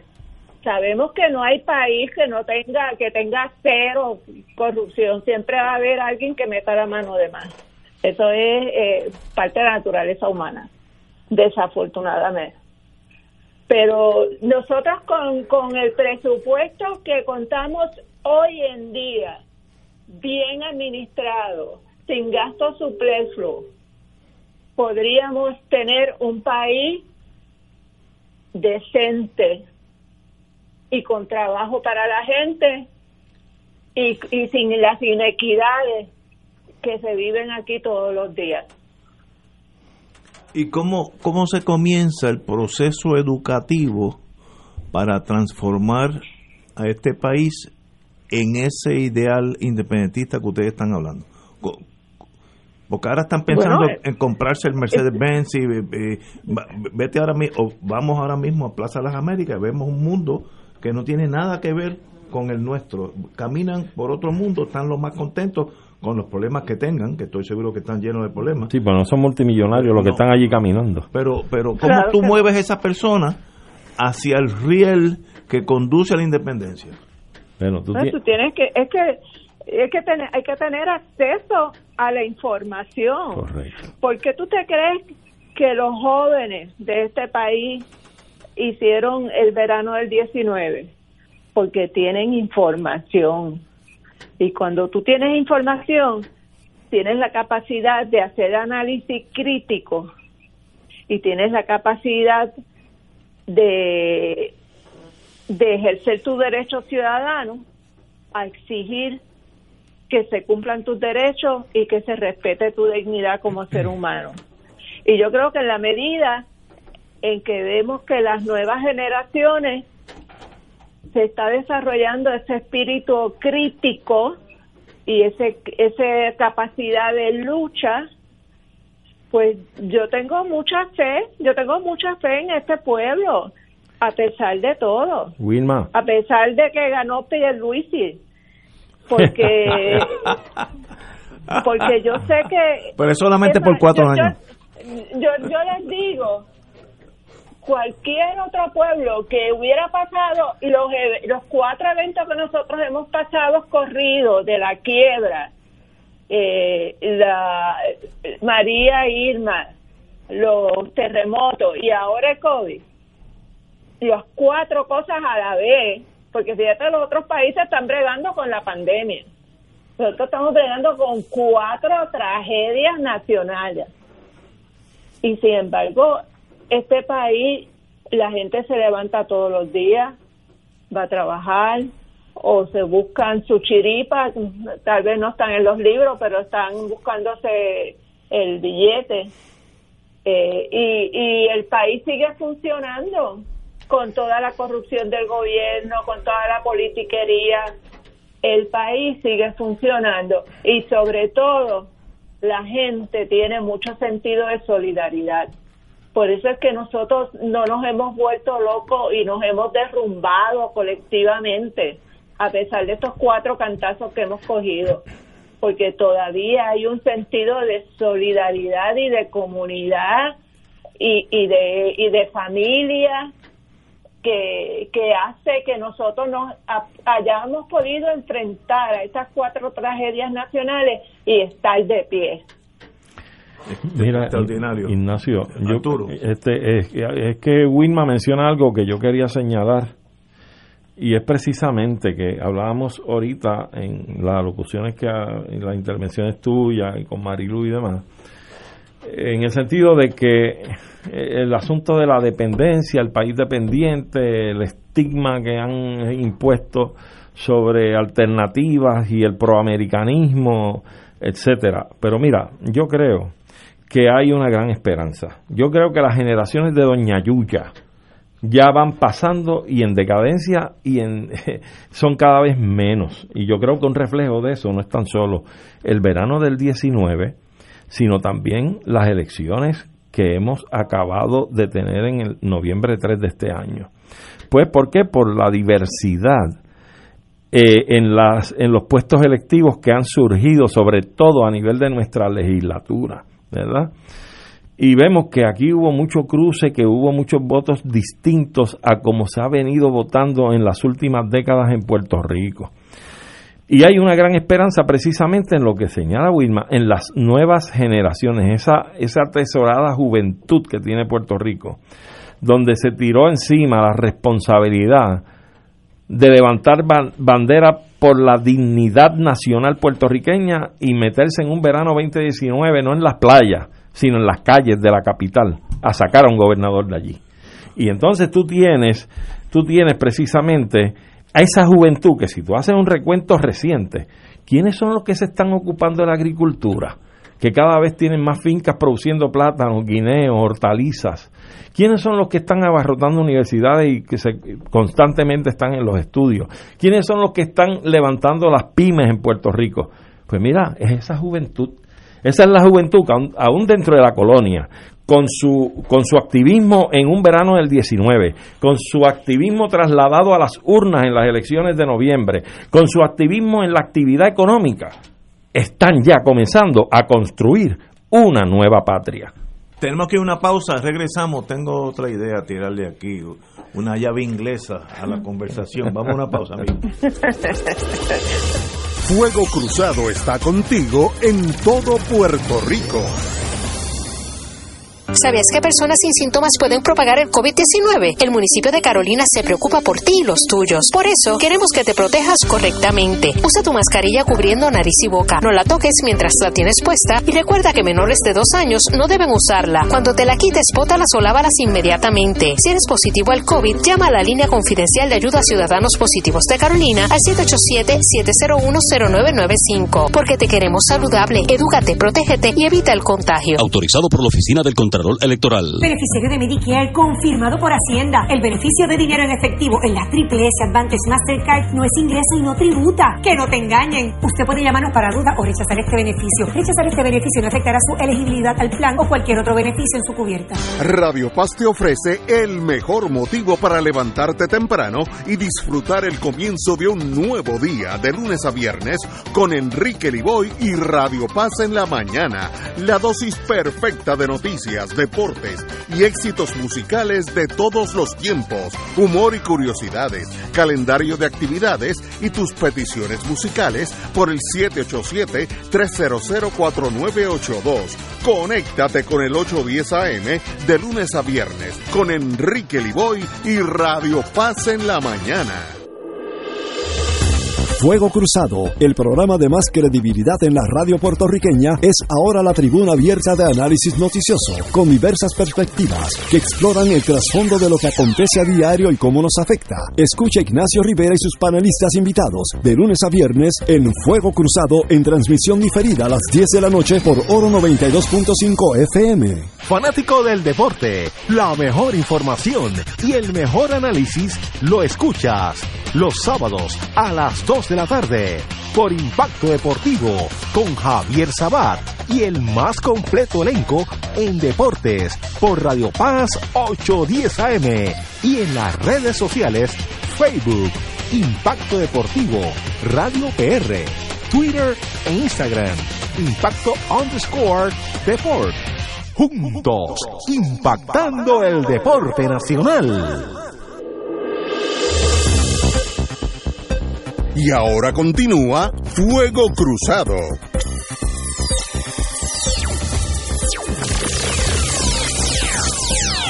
Amigos y amigas, estábamos hablando de los problemas que enfrenta Puerto Rico en un futuro. El establishment político obviamente está en un descenso.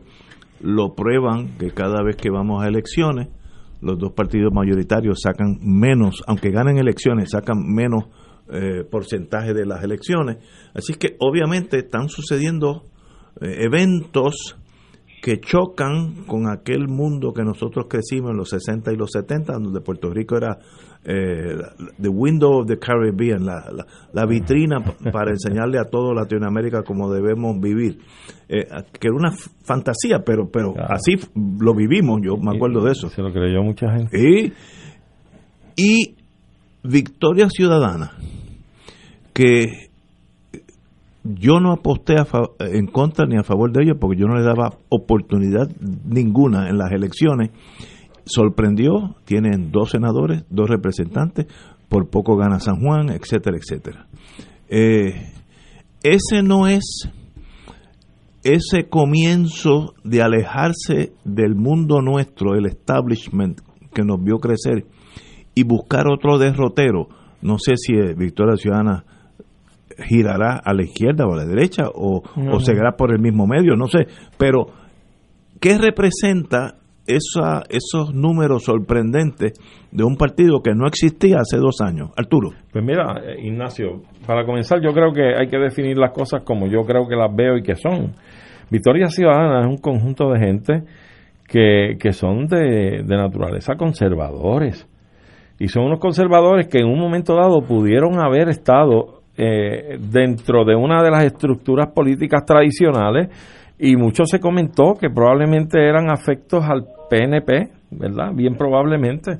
Este, pero ciertamente, ciertamente, la configuración de estas personas son personas eh, conservadoras de unos conceptos muy estrictos eh, que chocan incluso con muchos de los avances que social y legalmente se han conseguido por distintos sectores en nuestra sociedad. No obstante, hay un denominador ahí, y es que son desafectos de esa, de esa jerarquía que han dominado al país y la política en el país. Son desafectos del espectáculo que ha estado dando la gobernadora y el presidente del Senado en estos días con el tiritápate que tiene con relación a los nombramientos y al Consejo y Consentimiento del Senado en los mismos. Están desafectos al amiguismo, a la corrupción, al traqueteo, y son gente que aunque son conservadores, distan, ¿verdad? Se, se separan, se aíslan de ese, de ese estilo. Por lo tanto, son gente pues que tú tienes que saber que en términos de toma de posición o de decisiones, pues van a tener un, norte más o menos de acuerdo a los valores que ellos representan. Pero, en efecto, son personas que no cuadran con ese liderato político del que tal vez en alguna ocasión ellos hicieron coro o les dieron su apoyo. Así también las cosas, tenemos que entonces mirar hacia el otro espectro de, de los partidos minoritarios y vemos la gran demostración que ha hecho el Partido Independentista Puertorriqueño, que es una demostración histórica con la candidatura del compañero Juan Dalmao. Eh, yo creo que en los anales de nuestra historia moderna es cuando una de las ocasiones en que el Partido Independentista saca más sufragios en una elección general y a la misma vez tenemos que entonces tirar una radiografía de lo que representa el movimiento de Victoria Ciudadana. Victoria Ciudadana, aunque no está definida o comprometida con una eh, posición eh, abierta en cuanto a una de las de, las alternativas de estatus político para el país abraza el asunto de, de procesal de la Asamblea Constitucional de Estatus, pero sabemos que el liderato y la figura y tal vez la composición sobre un 80 o 90% de ese movimiento es de personas que, que tienen su tendencia o su ideal o su consideración hacia la soberanía nacional y nuestra independencia. Y si eso es así, tenemos que entonces sumar esos votos junto con los votos del PIB. Y tú estás viendo que hay un, un nuevo curso y esto y esto representa muchos votantes jóvenes. Así es. Muchos votantes jóvenes. Eso es un cambio. Y entonces esto es un cambio que se está proyectando y estamos hablando de más de 300 mil votos. ¿Ah? Y entonces tú tienes los desafectos del orden, como es Victoria Ciudadana, respecto a lo que ha sido tradicionalmente el Partido Nuevo Progresista y el Partido Popular. Así que yo creo que son nuevos tiempos, hay cambios, vienen más cambios y es un terreno que hay que cultivar. Esto es un terreno que hay que cultivar. Aquí, por ejemplo, esto va a ser muy interesante porque yo sé que en la Asamblea Legislativa habrán de venir proyectos importantes. Yo creo que uno de los asuntos más vitales que tiene que atender esta nueva Asamblea Legislativa es el asunto de una segunda vuelta en una elección. Porque es totalmente desmoralizante usted tener un gobernador en un país que es de minoría. O sea, con un 32% se hace de la gobernación y ejerce el poder ejecutivo. Eso hay que llevarlo a una segunda vuelta. Yo estoy seguro que ese proyecto en algún momento se va a tener que trabajar en la Asamblea Legislativa este cuatrienio y va a tener que tener mucha consonancia con el poder ejecutivo para que esto pueda tener una buena realización, porque yo me sospecho que si en un proceso como este y un proyecto como ese se trabaja y se desarrolla adecuadamente y llega un punto en que exista o pueda existir un tranque, yo creo que se puede activar nuevamente el verano del 19, porque aquí hay que empezar a exigir y ya nosotros encontramos y descubrimos que más allá del orden estructurado, en la calle también se consiguen los cambios que se necesitan. Wilma. Pues mira, eh, Adelante. estamos hablando un tema que es bastante complejo, ¿verdad? Obvio. Y que tomaría muchas sesiones de fuego cruzado para, Sí. para verdaderamente profundizar en él. A mí me gustaría que tuviéramos la oportunidad de traer a economistas al programa para profundizar más en lo que es desarrollo económico, desarrollo sostenible, lo que es crecimiento económico eh, y, y todos estos temas de la economía que hay que enfatizar en ellos porque obviamente lo que tú estabas señalando Ignacio sobre la, la zona de confort que puede sentirse algunas personas en Puerto Rico porque tienen acceso a, a ciertos bienes de consumo que les hacen crear eh, en, en eh, falsa. o sentir un bienestar totalmente material artificial efímero mientras a la misma vez eh, esas mismas personas están pasando unas necesidades terribles. Podemos ver, por ejemplo, en este país que el 58% eh, de los niños es- están en condiciones de pobreza y que la mayor parte de ellos viven en hogares eh, con una jefa de familia. No, eh, por más televisores de plasma que tengan, ahora con este problema que ha habido de, los cierres de las escuelas, de la falta de acceso al internet, de tener equipo adecuado para poder tener una educación a, te- a- remo- remoto, eh, las escuelas que cerraron por los daños de los terremotos, las escuelas que cerraron por las ideas descabelladas de la Julia Keller y los que la antecedieron, porque no se olviden que bajo la administración de, de García Padilla se empezaron a cerrar las escuelas aquí. Rafael Román. Este y, y, y mientras y, y son como unas contradicciones tan grandes porque mientras el, el mundo se dirige a que la educación debe ser más individualizada, que eh, no individualizada en términos de que, de que sea individual, sino que tiene que tener una atención más cercana del educador, eh, de otros de otros asistentes que pueda tener ese educador, que los grupos deben ser pequeños.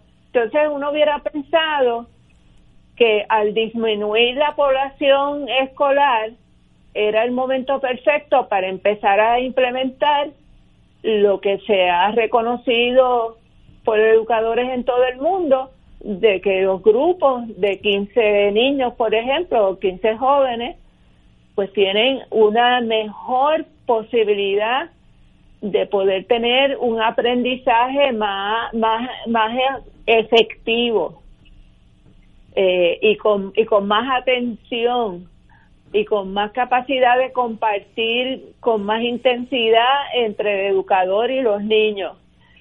Eh, y entonces aquí, en vez de aprovechar esa oportunidad para ir implementando eso, pues no, cierran las escuelas para volver a asignar a los niños. Llegaron al extremo de poner a los niños en vagones, no nos olvidemos de eso que mientras cerraban escuelas estaban y que alquilando vagones para meter a los niños y crear salones de clases en vagones. Entonces, es que es que las cosas que pasan en Puerto Rico son tan casquianas, por no poner de otro adjetivo. Muy bien. Eh, que, que es que es que verdaderamente desesperado espera, por eso yo digo, eh, eh, por eso es que dicen que nosotros somos un pueblo aguantón, porque con, con todo esto que nos ha estado pasando,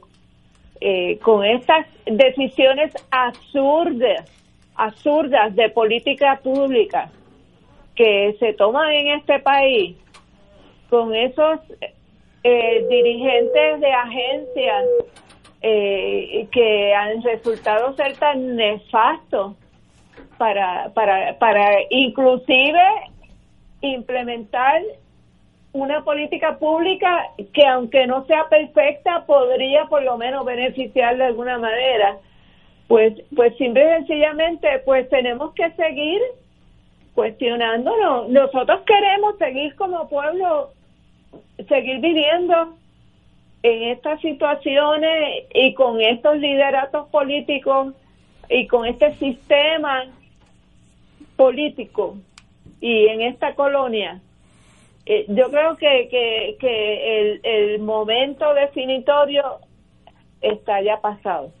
Pero y que tenemos que, que que trabajar en atender cómo vamos a salir de esto ya. Y, y el advenimiento de Victoria Ciudadana no es un, un reflejo de este malestar al status quo. Claro que sí, el problema que tiene es mi crítica, que al ellos adoptar una posición tan conservadora con la cuestión del estatus, eh, pues tú, tú, hay, hay tanto, hasta tanto tú puedes hacer dentro de lo que tenemos, dentro de la colonia, dentro de la constitución del Estado Libre Asociado, dentro de la relación colonial, eh, hay unos límites a lo que tú puedes cambiar, a las reformas que tú puedes lograr. No, no estoy diciendo que no se deban hacer.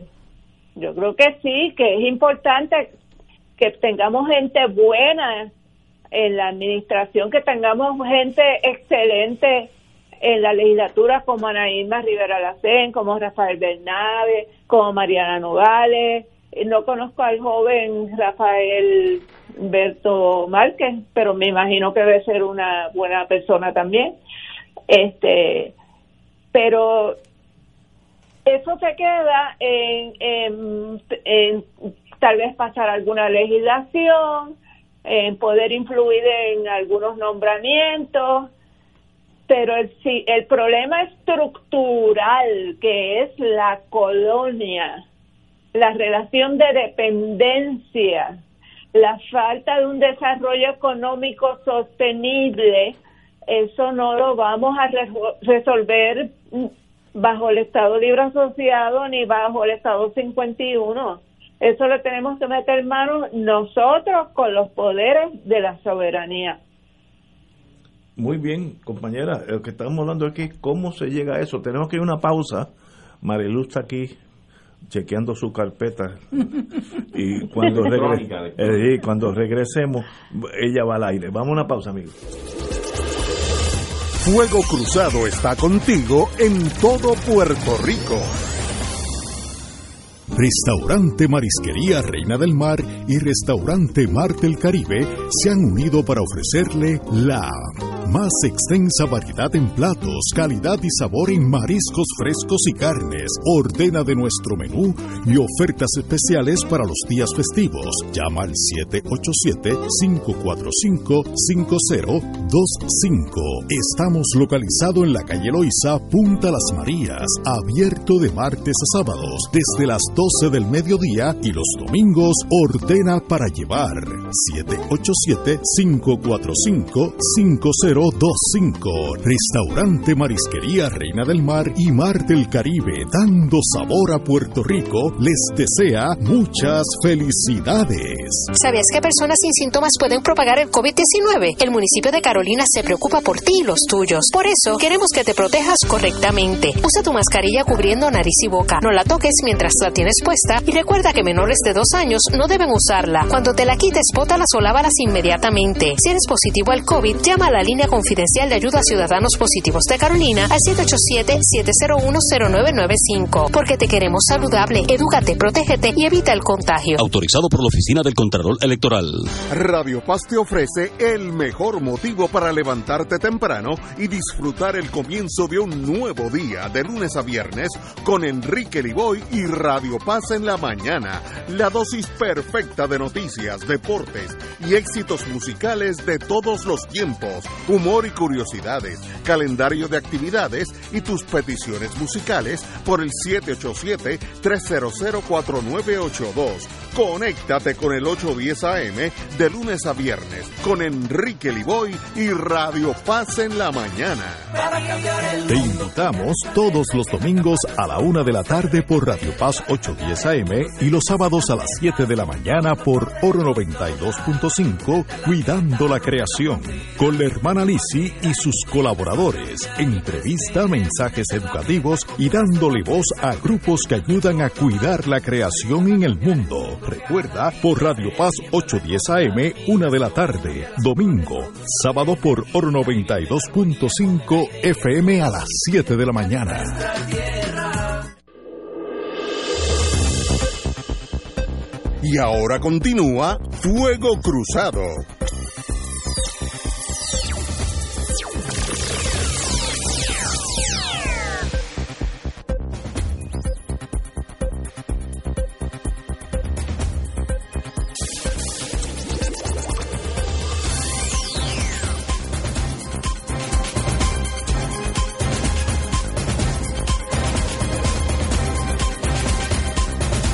Amigo, amiga, varios compañeros me han indicado que ellos eran de otros partidos populares, estadistas, y que votaron por Victoria Ciudadana por, por un, un escarmiento que querían darle al establishment.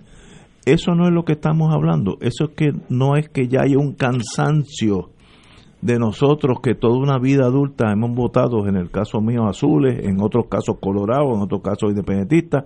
Eh, y, y, y no hay una... bien, dijiste que te cansaste. No, no, eh, se cansa cualquiera, Wilma.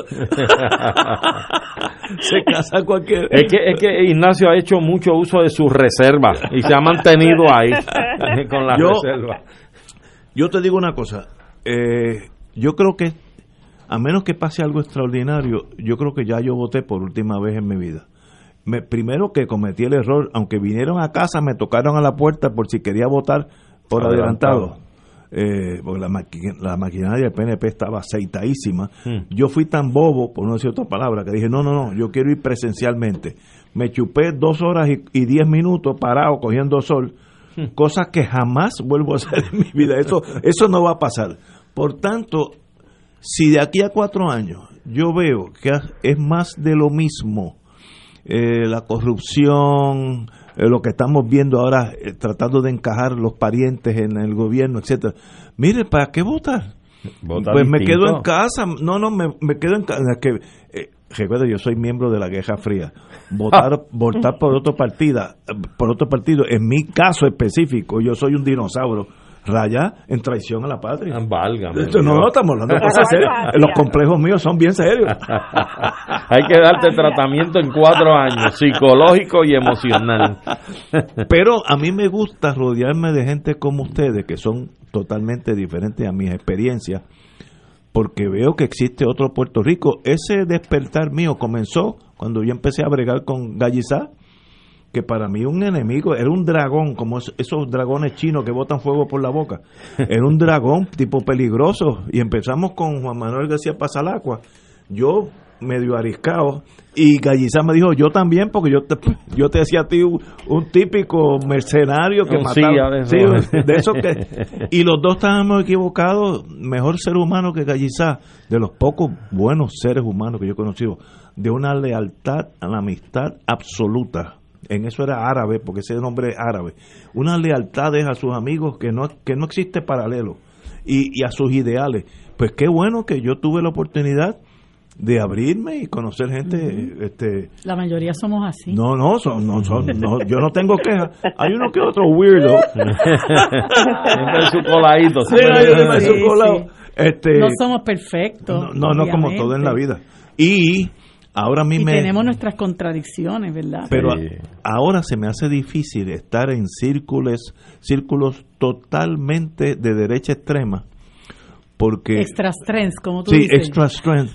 Porque noto, noto lo finito que es su análisis. Ustedes, ustedes dos que están, no, Wilma que está en el teléfono, ustedes tres, esos son comunistas.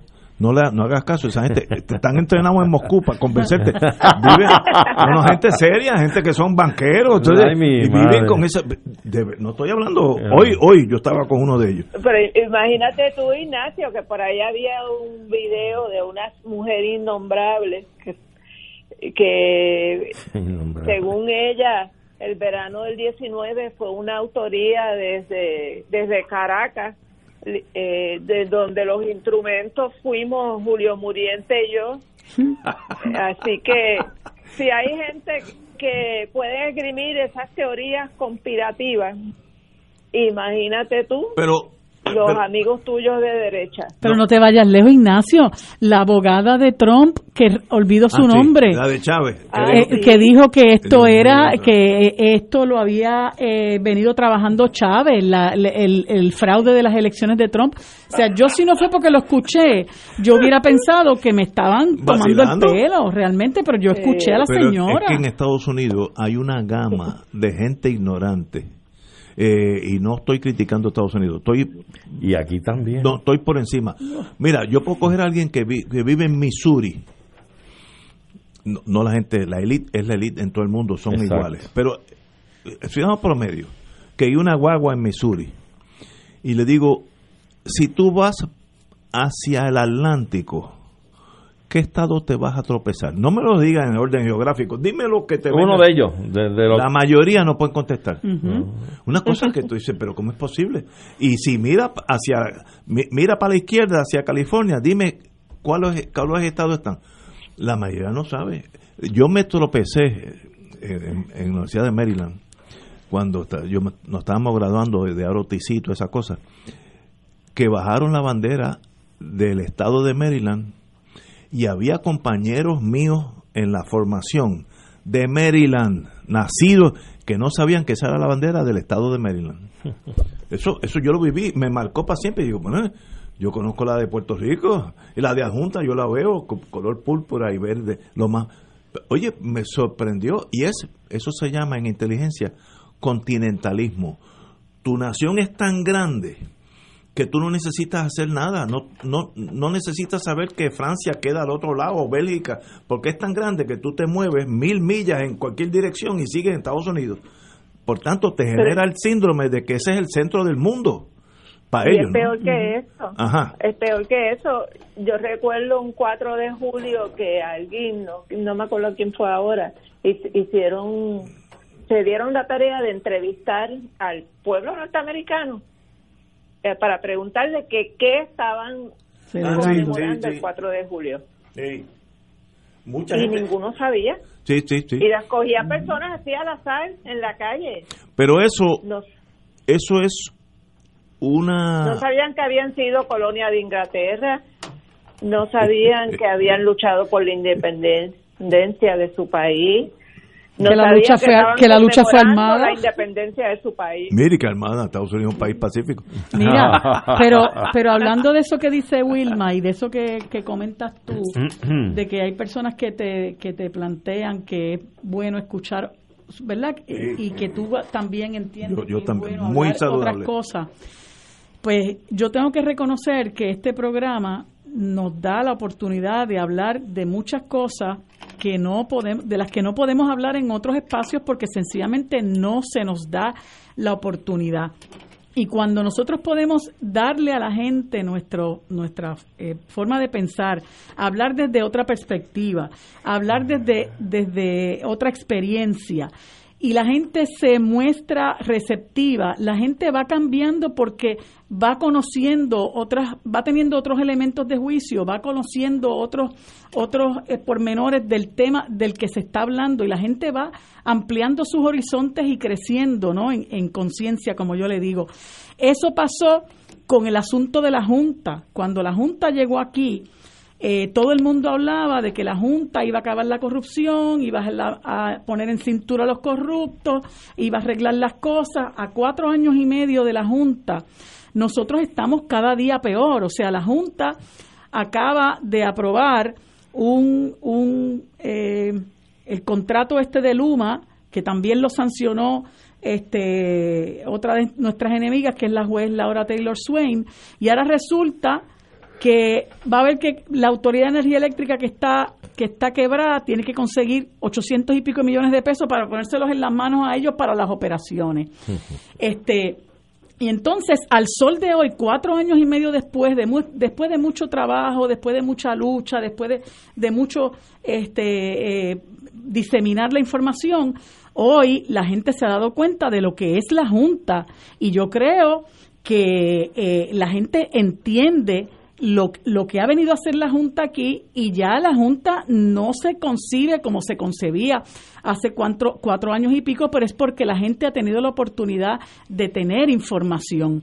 Entonces, si nosotros podemos darle a la gente la información, la gente se da cuenta de que los independentistas no, nos, no comemos gente, ¿verdad? De que somos seres humanos como todos los demás, que nosotros a lo que aspiramos, como decía Wilma ahorita, es a, a nosotros construir un país distinto, tener, tenemos un proyecto de país eh, eh, y queremos hacer de este país otra cosa, sa- asa- haciendo uso de los recursos que nosotros tenemos. Y por eso es que esa cuestión de que la gente aspire a tener bienes materiales no es ni debe ser nuestro norte porque nosotros estamos convencidos de lo que hace a un país próspero y de lo que hace a la gente feliz, es que la gente pueda sentirse que no tiene que estar luchando por los derechos fundamentales. Ahora mismo la gente, eh, muchos de ellos, tú que lo has mencionado varias veces, de que eh, Puerto Rico pues puede ser uno de los países donde más Mercedes-Benz eh, per cápita se venda, no sé. Pero hay mucha gente que no está pendiente de eso. Hay mucha gente que está sufriendo porque no tiene, como decía Wilma ahorita, derecho a la Internet, que ya se considera un derecho eh, humano, porque no tienen que comer, porque tienen un toldo azul, porque no tienen acceso a servicios de salud, porque no tienen transportación, porque viven apiñados en un espacio muy pequeño, porque no tienen una vivienda digna, porque no tienen una serie de derechos que otros países les garantizan. ¿Por qué? Porque han echado mano de los poderes que tienen para eh, revertir esa ese para para utilizar esa ese esos recursos que les dan esos poderes para bien de su gente, ¿verdad? Para, para, para hacerles una vida eh, que, donde la gente pueda estar en paz. Y yo soy de las personas que piensa que a mí no me importa si yo me quedo sin carro, pero si el Estado me da un buen sistema de transportación pública, pues me puedo mover. O sea, yo no tengo que tener un carro para ser feliz. Mira la ciudad de Nueva York, por ejemplo, la gran mayoría de la gente en la ciudad de Nueva York no tiene carro, pero se mueven en un sistema de transportación eficiente. En la misma Caracas, yo no, no sé si, si fuera de la, hasta dónde puede llegar ese metro, pero hay un sistema de transportación pública eficiente. En París hay un en, en Francia hay un sistema de transportación público eficiente. ¿Por qué aquí tenemos que estar construyendo avenidas y avenidas y avenidas y expresos y expresos y expresos? Mire, invierta todo ese montón de dinero en crear, en construir una transportación masiva eficiente. Y son muchos los problemas que nos vamos a, a, evitar y le vamos a garantizar a la gente un derecho esencial, que es el derecho a transportarse. Ese es el país que nosotros queremos, no un país donde la gente se come por los rabos y donde van a dejar lo lo que tienen y lo, y lo que no tienen en Plaza Las Américas para enriquecer a otros. Vamos a una pausa y regresamos con Fuego Cruzado. Fuego Cruzado está contigo en todo Puerto Rico. ¿Sabías que personas sin síntomas pueden propagar el COVID-19? El municipio de Carolina se preocupa por ti y los tuyos. Por eso, queremos que te protejas correctamente. Usa tu mascarilla cubriendo nariz y boca. No la toques mientras la tienes puesta y recuerda que menores de dos años no deben usarla. Cuando te la quites, bótalas o lávalas inmediatamente. Si eres positivo al COVID, llama a la línea confidencial de ayuda a ciudadanos positivos de Carolina al 787-701-0995. Porque te queremos saludable, edúcate, protégete y evita el contagio. Autorizado por la Oficina del Contralor Electoral. Fuego Cruzado, el programa de más credibilidad en la radio puertorriqueña, es ahora la tribuna abierta de análisis noticioso, con diversas perspectivas que exploran el trasfondo de lo que acontece a diario y cómo nos afecta. Escucha Ignacio Rivera y sus panelistas invitados de lunes a viernes en Fuego Cruzado en transmisión diferida a las 10 de la noche por Oro 92.5 FM. Cómprame un sistema solar y escúchame aquí en Radio Paz. Todos los viernes a las 4 y 30 de la tarde te espero para que me cuentes tus inquietudes acerca de placas solares con baterías. Comunícate conmigo, soy Luis Enrique, al 787-536-7938 de Solar Store. Cómprame un sistema solar. De todo un poco, con Manolo Almeida, el más ameno en tus mañanas por Radio Paz 810 AM, de martes a viernes a las 9 de la mañana. Notas positivas, salud, ambiente, negocios y entretenimiento. Manolo Almeida, doctora Bárbara Bustillo y la periodista Frances Raya. De todo un poco, martes a viernes por Radio Paz. ¡Estamos vivos! Y ahora continúa Fuego Cruzado.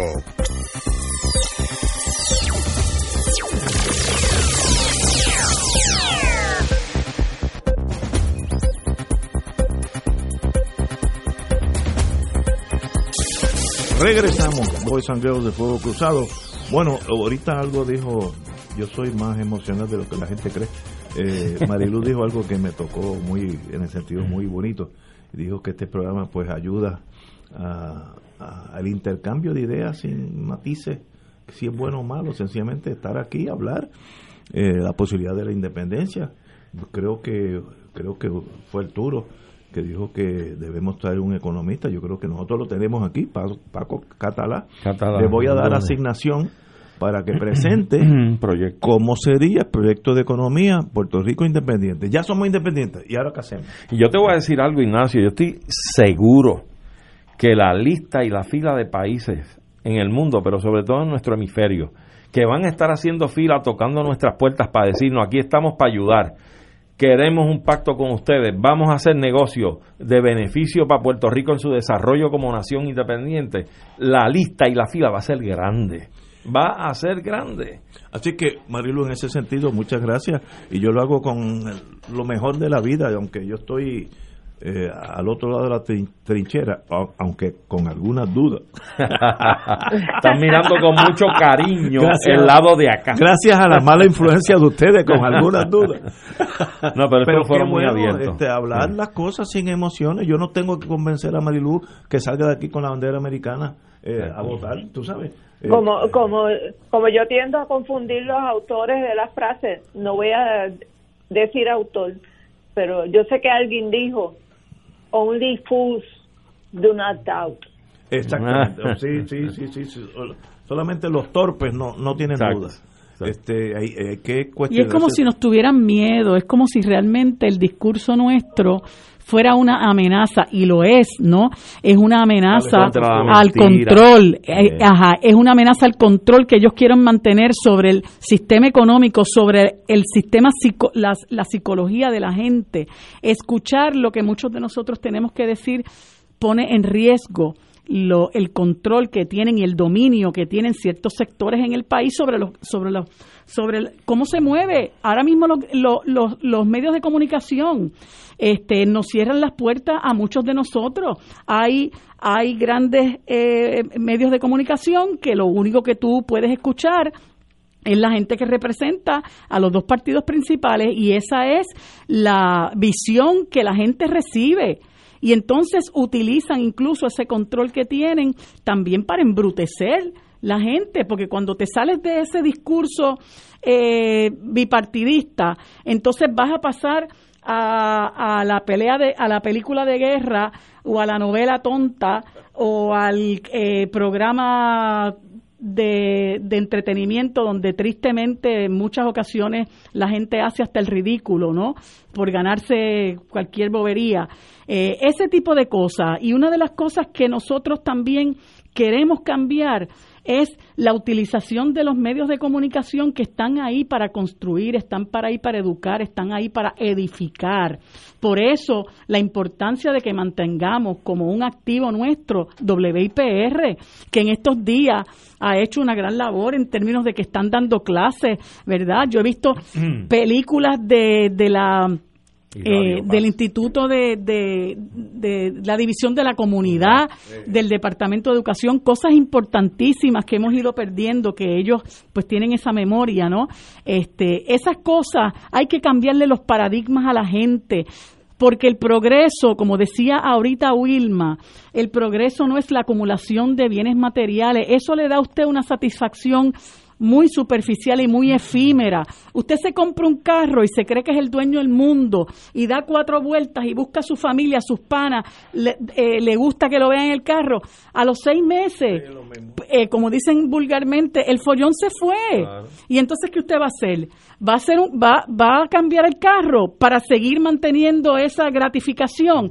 Todo eso es superfluo. Realmente lo importante es la, la, la construcción de ese ser humano solidario que tenga empatía con los demás, que nosotros creemos conciencia de lo importante que es eh, ayudar al colectivo y en este sentido el colectivo es nuestra comunidad, nuestro país y sentir que nosotros podemos aportar lo que sea que podamos aportar para construir un mejor país y que todos podamos, este, verdad, ser felices con lo poco, lo mucho que podamos aportar, tiene que ser indudablemente nuestro objetivo. No eso de que, por ejemplo, tú ves cómo se ha repartido el dinero descaradamente en la Asamblea Legislativa y por otro lado tú ves los niños que no tienen acceso al Internet, niños que no pueden estudiar, gente que no tiene lo que decíamos ahorita, eh, el derecho a servicios esenciales. Eso hay que acabarlo, pero hay que tener una nueva visión de lo que realmente es progreso. Que conste mi repudio a la pantomima. Digo, felicito que esto es un espacio abierto y un foro de discusión abierta, como dice Marilu, y te felicito por eso.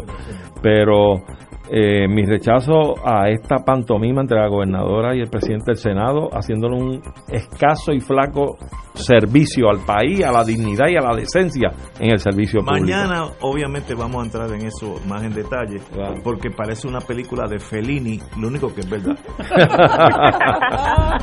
Señores, tenemos que irnos hasta mañana. Adiós, Wilma. Un placer. Nos vemos, cuídense. Adiós, buenas tardes. Adiós, Arturo, Marilu. Igual, abrazo. Abrazo.